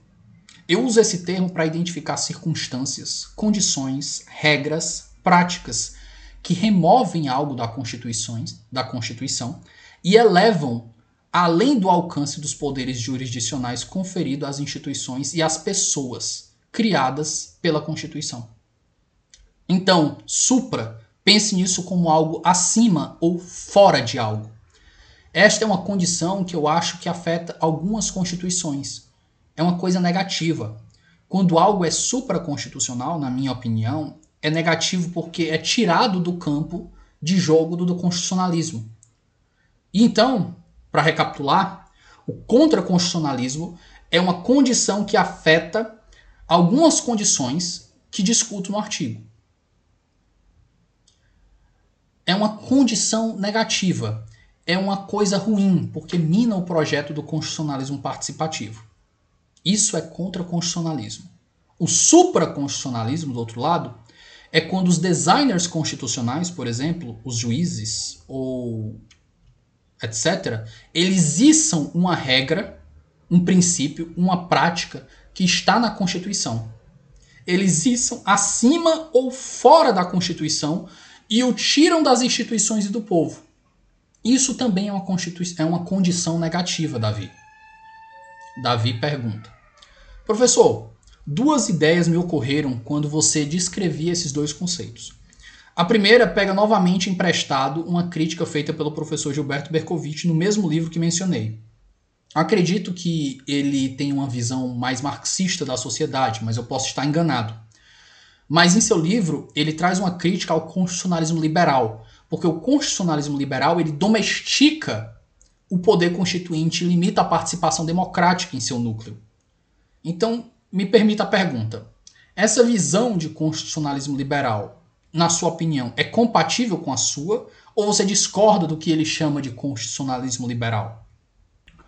Richard fala: por definição, eu acho que o constitucionalismo liberal democrático restringe o poder constituinte, restringe o que as pessoas podem fazer, restringe o que as maiorias podem fazer. Então eu concordo com a maneira como você descreveu isso. Mas isso não quer dizer que o constitucionalismo em si é antagônico ao poder constituinte. Acho que o constitucionalismo liberal é sim, porque por design ele tem como objetivo restringir que as pessoas, o que as pessoas podem fazer. É uma função limitante que é desempenhada no constitucionalismo liberal, sim. Mas não vamos cometer o erro de pensar que o constitucionalismo e o poder constituinte são incompatíveis, porque vamos falar sobre o constitucionalismo popular. Esse é um constitucionalismo de que busca libertar as opiniões das pessoas para tornar possível e confortável para que elas se governarem como desejarem, ilimitadas por regras pelas quais não querem ser vinculadas. Então, eu acho que o constitucionalismo é um conceito suficientemente amplo para acomodar, como mencionei anteriormente, o que acontece na China, em Cuba, na Coreia do Norte, no Canadá e no Brasil. Existem diferentes tipos de constitucionalismo. Algumas jurisdições praticaram um constitucionalismo popular, outras praticaram um tipo de constitucionalismo autoritário e outras um constitucionalismo socialista. Você vê o ponto? E isso nos leva de volta à sua primeira pergunta que foi uma pergunta muito importante. O que queremos dizer com constitucionalismo? O erro que muitas pessoas cometem é assumir que, quando mencionamos a palavra constitucionalismo, ela está se referindo necessariamente ao constitucionalismo liberal. Mas isso é um erro, porque não reflete a realidade atual do mundo. Muitos tipos diferentes de constitucionalismo são praticados. Alguns são melhores do que outros. Mas o ponto é que existem muitos deles e temos que reconhecer que não podemos fechar os olhos para isso. Além disso, um último ponto, Davi. Não é porque existem diversos tipos de constitucionalismo ao redor do mundo e que algumas pessoas possam pensar que são bons ou ruins. O ponto é que todos eles são formas de constitucionalismo e todos têm seus adeptos. Todos têm seus campeões. Podemos discordar de alguns deles, mas eles acreditarão que a sua forma de constitucionalismo está correta. E temos que respeitar essa visão, mesmo que discordemos dela. Davi fala. A segunda ideia, professor, está relacionada ao supraconstitucionalismo. Como me lembro de sua aula na FGV em outubro do ano passado, você tem uma visão particularmente não favorável sobre as cláusulas pétreas. E quando você fala sobre constitucionalismo como sendo uma coisa ruim, você fala do ponto de vista de que ele remove da escolha das pessoas de decidir o que fazer com determinado tópico, com determinada decisão da sociedade. Então, deixe-me primeiro perguntar: essa preocupação se relaciona com a sua visão desfavorável das cláusulas pétreas? E segundo, você acha que essas cláusulas pétreas, que as cláusulas pétreas têm alguma capacidade de estruturar uma proteção democrática em países que não têm uma democracia forte? Eu pergunto isso porque se pegarmos a Hungria, por exemplo, quando o Viktor Orban sequestrou a Constituição e refez a, o projeto constitucional de novo, se eles tivessem, e aqui é uma conjectura, é claro, mas se eles tivessem cláusulas pétreas protegendo certos valores centrais da Constituição, não teria sido isso um controle, um equilíbrio, uma forma de proteger a democracia que ajudaria a impedir esses avanços autoritários? Richard fala. Você mencionou a FGV, foi onde você e eu nos vimos mais recentemente. Eu estava dando um curso na FGV em São Paulo, uma faculdade de direito maravilhosa, uma faculdade de direito maravilhosa com alunos maravilhosos, e foi um prazer tê-lo lá. Mas sobre a sua pergunta, supraconstitucionalismo e cláusulas pétreas estão relacionados da seguinte maneira: as cláusulas pétreas são uma ilustração, uma materialização do supraconstitucionalismo. Elas são um exemplo de supraconstitucionalismo. Por quê? Porque quando designers constitucionais escolhem tornar algo inalterável, eles estão dizendo que essa regra, esse princípio, esse valor que é tornado inalterável está acima e fora da Constituição. Ele não está mais acessível pelas pessoas, pelas instituições que representam as pessoas. Está completamente fora do jogo e é permanente. Está congelado e para sempre enquanto essa Constituição estiver em vigor. Isso, para mim, é um grande sinal vermelho quando se trata da compreensão que eu prefiro sobre o constitucionalismo participativo democrático, que coloca ênfase no papel dos governados em se governarem. Quando algo é tornado inalterável, os governados não se governam mais, eles estão vinculados por uma regra feita pela geração autora que teve o, o papel de escrever a Constituição. Agora, para as constituições que são colocadas regularmente, como no Equador, por exemplo, talvez seja ok ser governado pela geração autora, porque pode ter sido apenas um ano anterior. Mas quando falamos de constituições que envelhecem, a exemplo da Constituição dos Estados Unidos de 1789, da Constituição norueguesa de 1814, da Constituição holandesa de 1815, da Constituição belga de 1831, regras inalteráveis e que uma Constituição como essa realmente enfatizam o ponto que estou fazendo, que é que você não está mais vinculado pela sua Constituição. Você está vinculado, na verdade, por uma Constituição escrita por pessoas há dois séculos atrás. Essa regra é retirada da Constituição e ainda assim você precisa obedecê-la.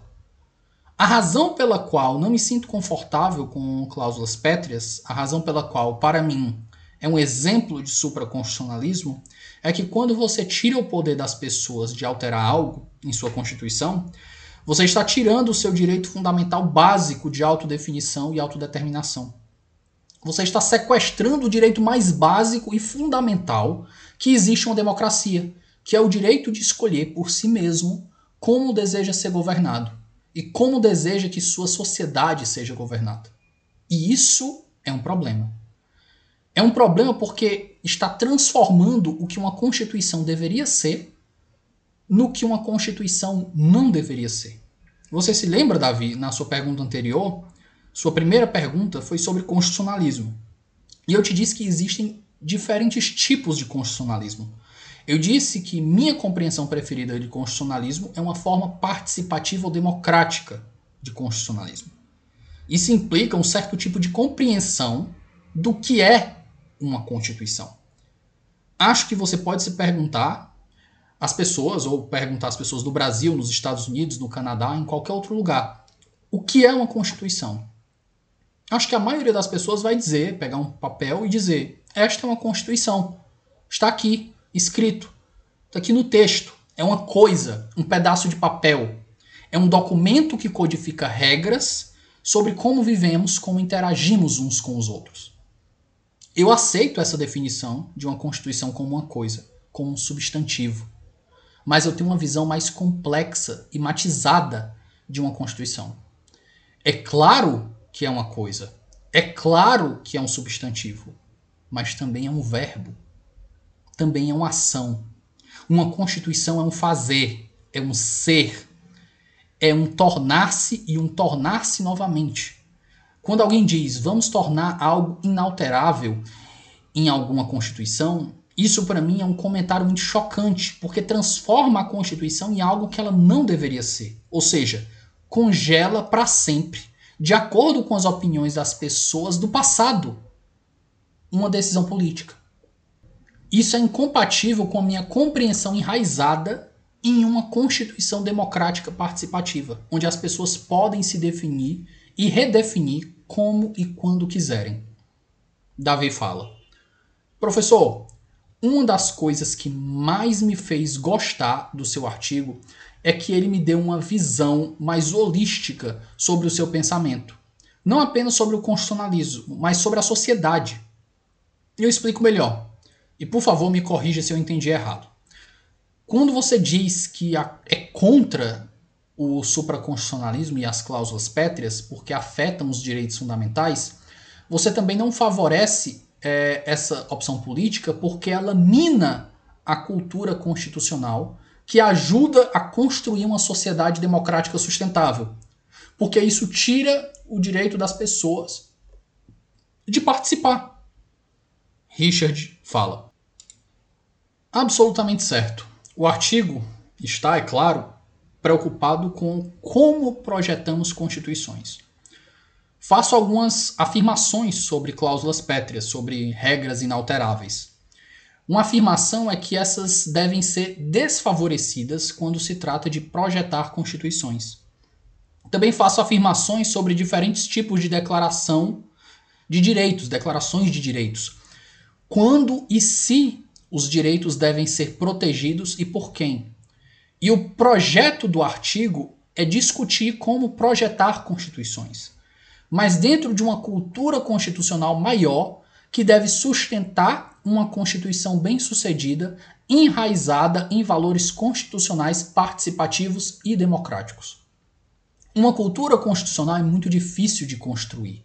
Não é algo que é construído quando uma constituição é promulgada. Leva tempo, requer investimento de recursos, requer paciência. E quero dizer recursos de uma maneira muito específica. Quero dizer dinheiro, quero dizer tempo, é claro.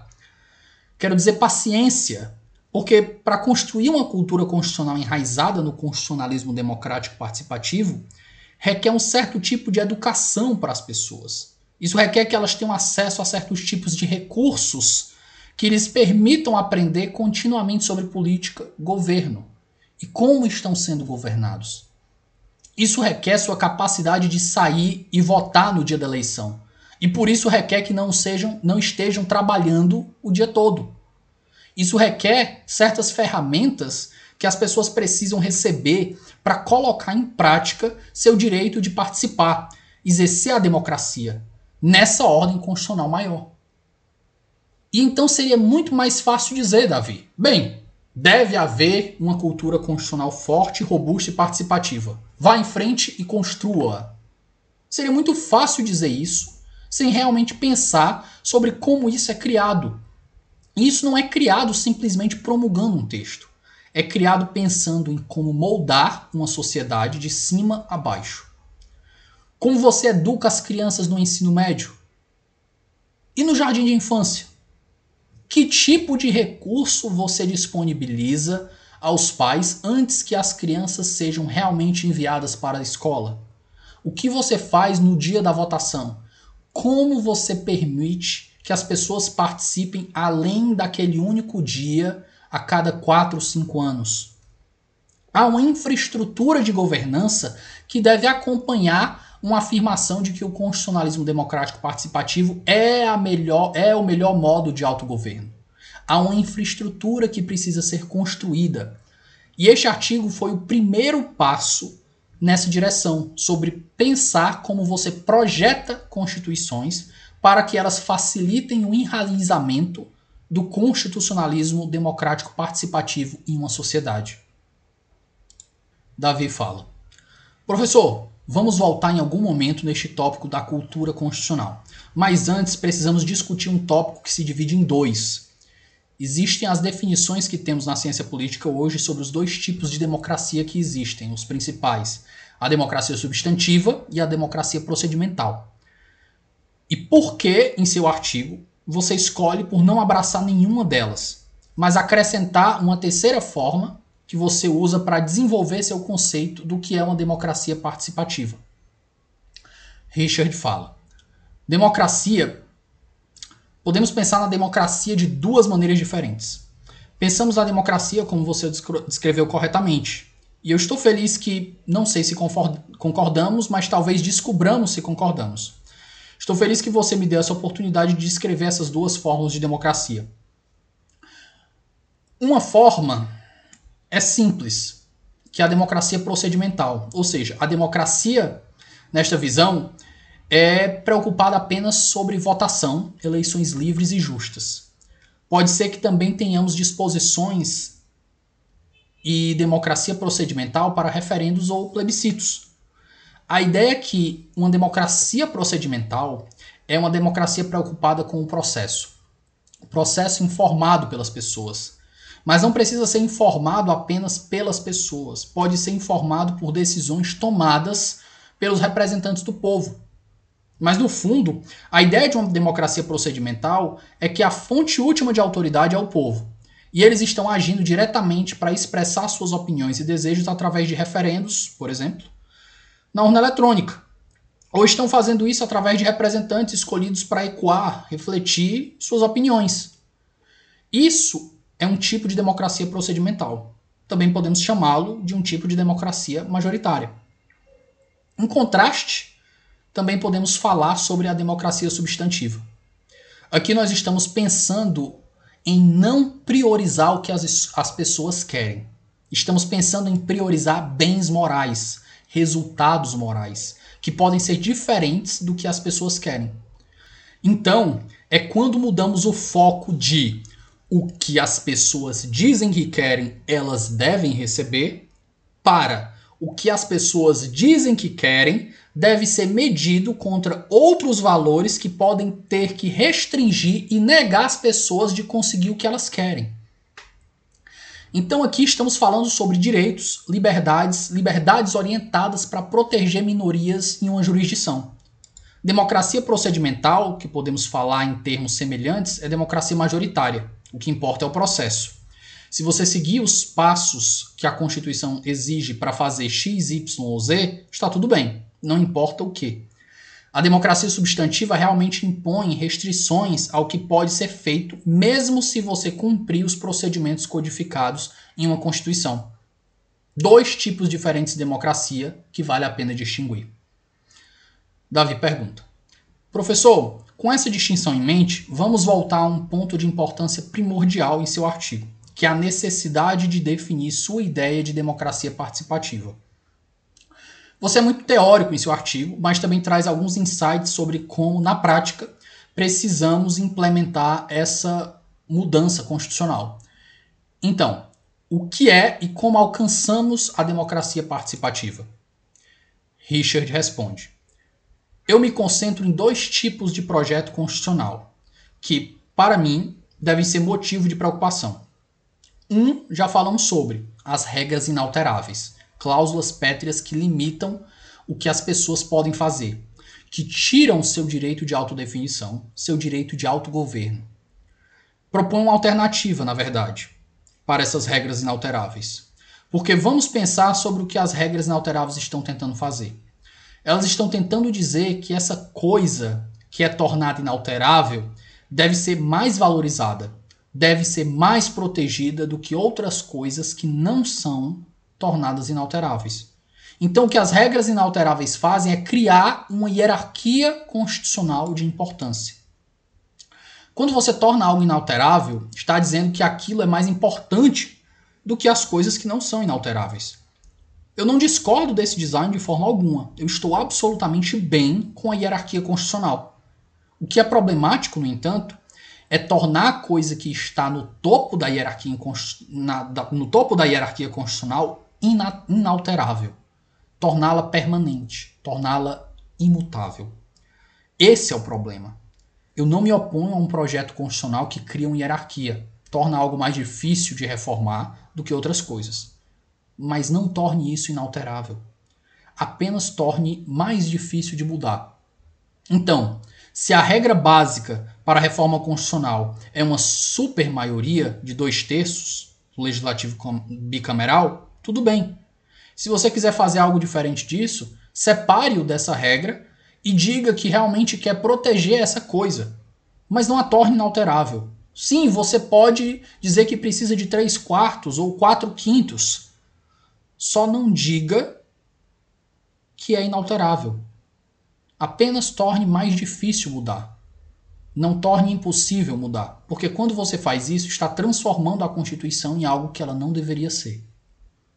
Então, essa é a primeira parte de uma democracia participativa. Você deixa ao alcance das pessoas as mudanças que elas desejam fazer para si mesmas e para a sua comunidade. Você os deixa ao alcance delas. Não tire isso do alcance delas. A segunda parte do projeto que discuto no artigo é o projeto das declarações de direitos. Eu discuto diferentes modelos de declarações de direitos. O modelo padrão de uma declaração de direitos é aquele que diz que você tem um direito X, Y ou Z, certo? Outro modelo de declaração de direitos é aquele que você pode chamar de declaração de direitos transformadora. Aquele que diz que você tem um direito X, Y Z, mesmo que não possamos garantir isso agora. Vamos trabalhar nisso.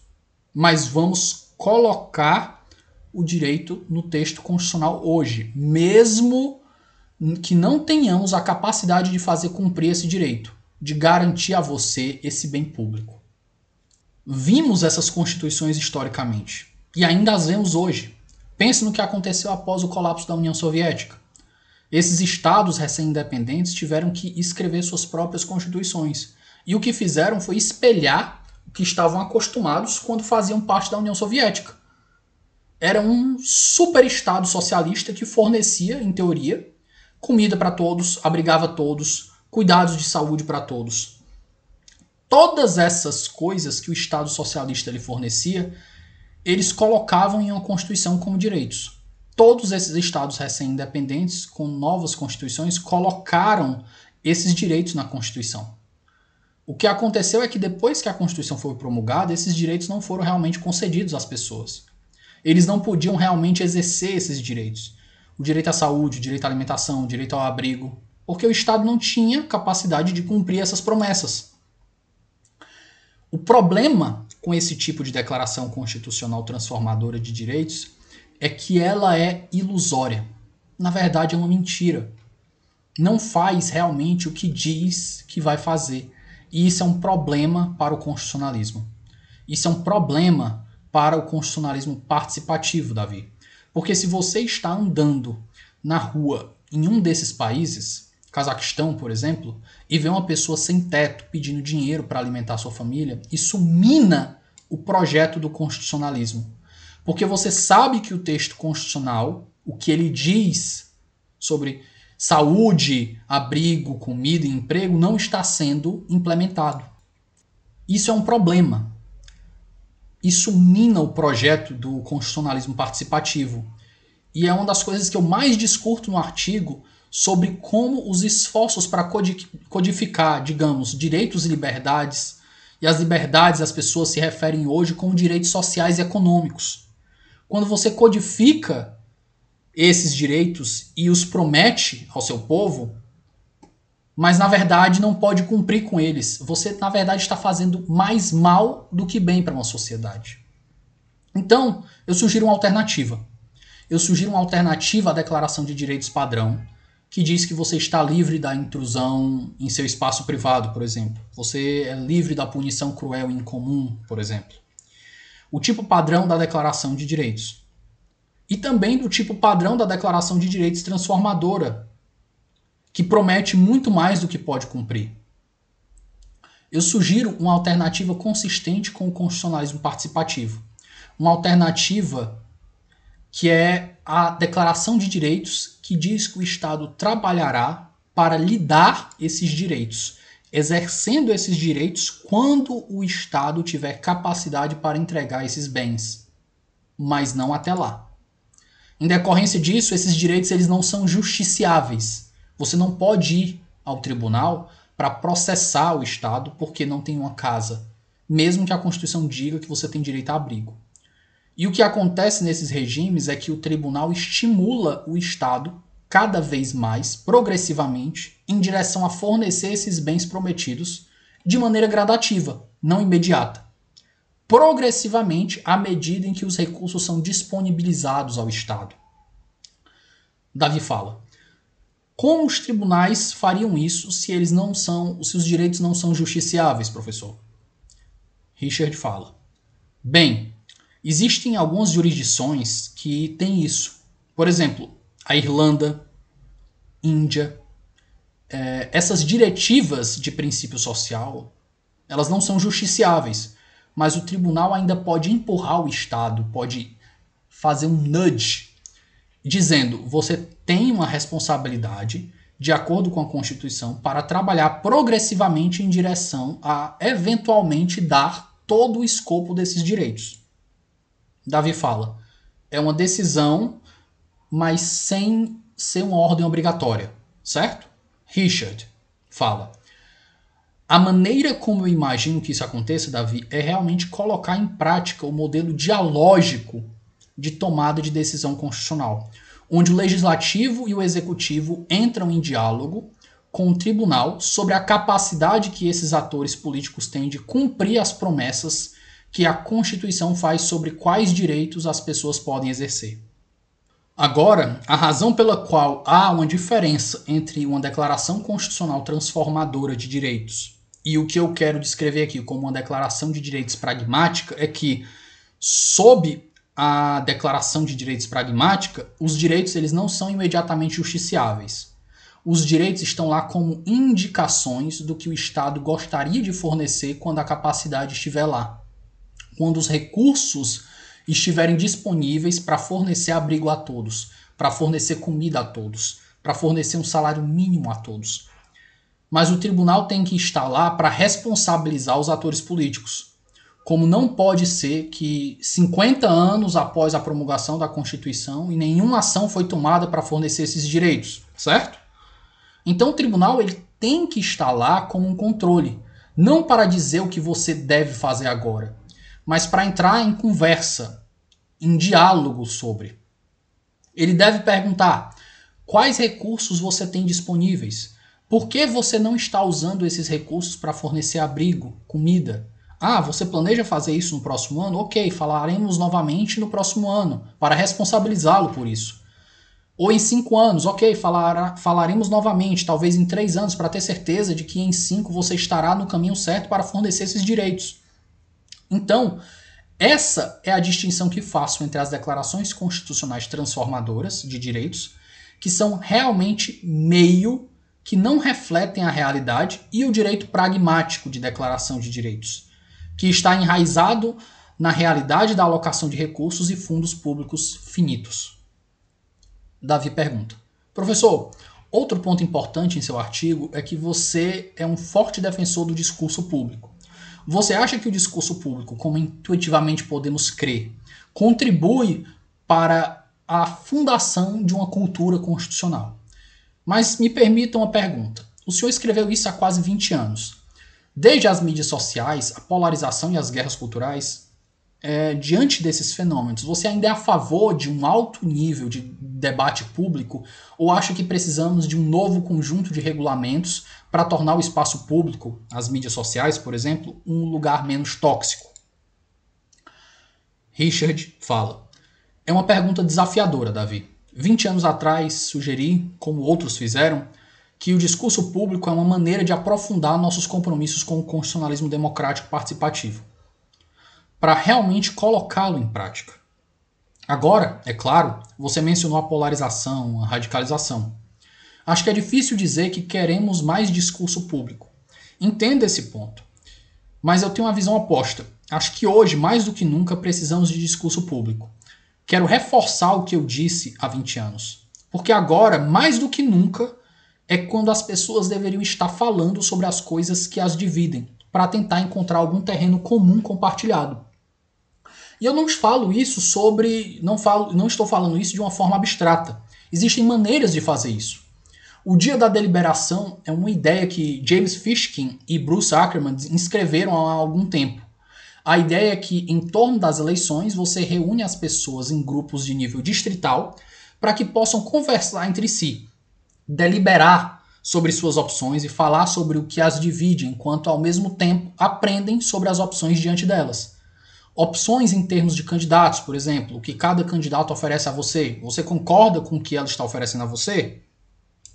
Podemos pegar essa ideia do dia da deliberação de Fishkin e Arkeman, que eles sugeriram, podemos tirá-la do contexto das eleições e apenas torná-las ocorrenciais, ocorrências regulares no nível distrital local, para que as pessoas sejam reunidas com pessoas com quem não passariam tempo juntas, para que possam confrontar os assuntos que realmente as dividem.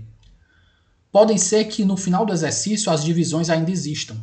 Talvez essas divisões sejam endurecidas, mas ainda terão tido o exercício benéfico de conversar com outra pessoa que pode acreditar em algo diferente, em vez de ouvir uma caricatura dessas visões opostas no outro lugar ouça a pessoa. Tenha uma conversa e então você verá que pessoa, as pessoas realmente têm preocupações semelhantes, valores semelhantes aos seus em um nível mais alto. Ambos os grupos se importam, ambos os grupos se preocupam com suas famílias, ambos os grupos se preocupam com segurança, com prosperidade, com realização. Acontece apenas que os dois grupos têm visões diferentes sobre como chegar lá. Isso é algo bom que pode sair dessas discussões, do debate público. E eu realmente recomendo esse livro, Dia da Deliberação, porque eles oferecem, o Ackerman e o Fishkin, que você pode fazer, pode oferecer sugestões realmente úteis sobre como colocar isso em prática, como projetar um dia em que as pessoas se reúnam apenas para conversar. E eu estou sugerindo que façamos isso fora do contexto de uma eleição. E acredito que o Ackerman e o Fishkin possam sugerir isso também. A ideia é apenas reunir as pessoas para que não estejam todas bebendo a mesma água e falando sobre os mesmos assuntos da mesma perspectiva, sem entender e ouvir de outra forma, de outra pessoa que acredita em algo diferente. Davi fala. Professor, estamos chegando ao fim da nossa gravação, mas voltaremos ao tópico principal para enfrentar o problema do estado de coisas, como você chama, o estado de coisas do contraconstitucionalismo. Você disse que o desenvolvimento da cultura constitucional requer democracia participativa. Primeiro, gostaria de voltar essa ideia, para que você a explique melhor, e perguntar se há uma conexão com uma ideia que eu lembro que aprendi com o senhor naquele curso, que é a veneração constitucional. Gostaria de saber que o senhor explicasse, se possível, como a veneração constitucional pode surgir da cultura constitucional e se isso é uma coisa boa ou ruim para uma sociedade democrática. Richard fala. Meu colega aqui na Universidade de, do Texas em Austin, Sandy Livingston, popularizou este conceito de veneração constitucional. Ele foi escrito pela primeira vez por James Madison há mais de 200 anos. Sandy trouxe-o de volta aos estudos constitucionais hoje. Aqui está o que significa. Madison achava que era uma coisa boa venerar a Constituição. É mais do que respeitar a Constituição, é mais do que cumprir a Constituição. É realmente uma espécie de fidelidade à Constituição. Algo mais do que uma lealdade. Algo mais do que apenas fé. É uma espécie de fé cega. Madison achava que isso era uma boa ideia porque queria que a Constituição dos Estados Unidos durasse, durasse muito tempo. E ele teve um debate com Thomas Jefferson sobre esse exato ponto. Madison queria que a Constituição dos Estados Unidos durasse para sempre e em todos os tempos. O Jefferson, por sua vez, queria que as pessoas, a cada geração, tivessem a oportunidade de reescrever a Constituição para que fosse sua própria Constituição. Madison venceu essa luta porque Jefferson sugeriu que houvesse um mecanismo em uma Constituição que automaticamente levantasse a questão a cada geração. Você quer revisar a Constituição? E isso não existe na Constituição dos Estados Unidos, certo? Então o Jefferson perdeu essa batalha. Hoje, 235 anos depois, Sabemos que Madison venceu muitas batalhas, uma das quais é a que a Constituição agora é venerada. Os americanos são obcecados por sua Constituição.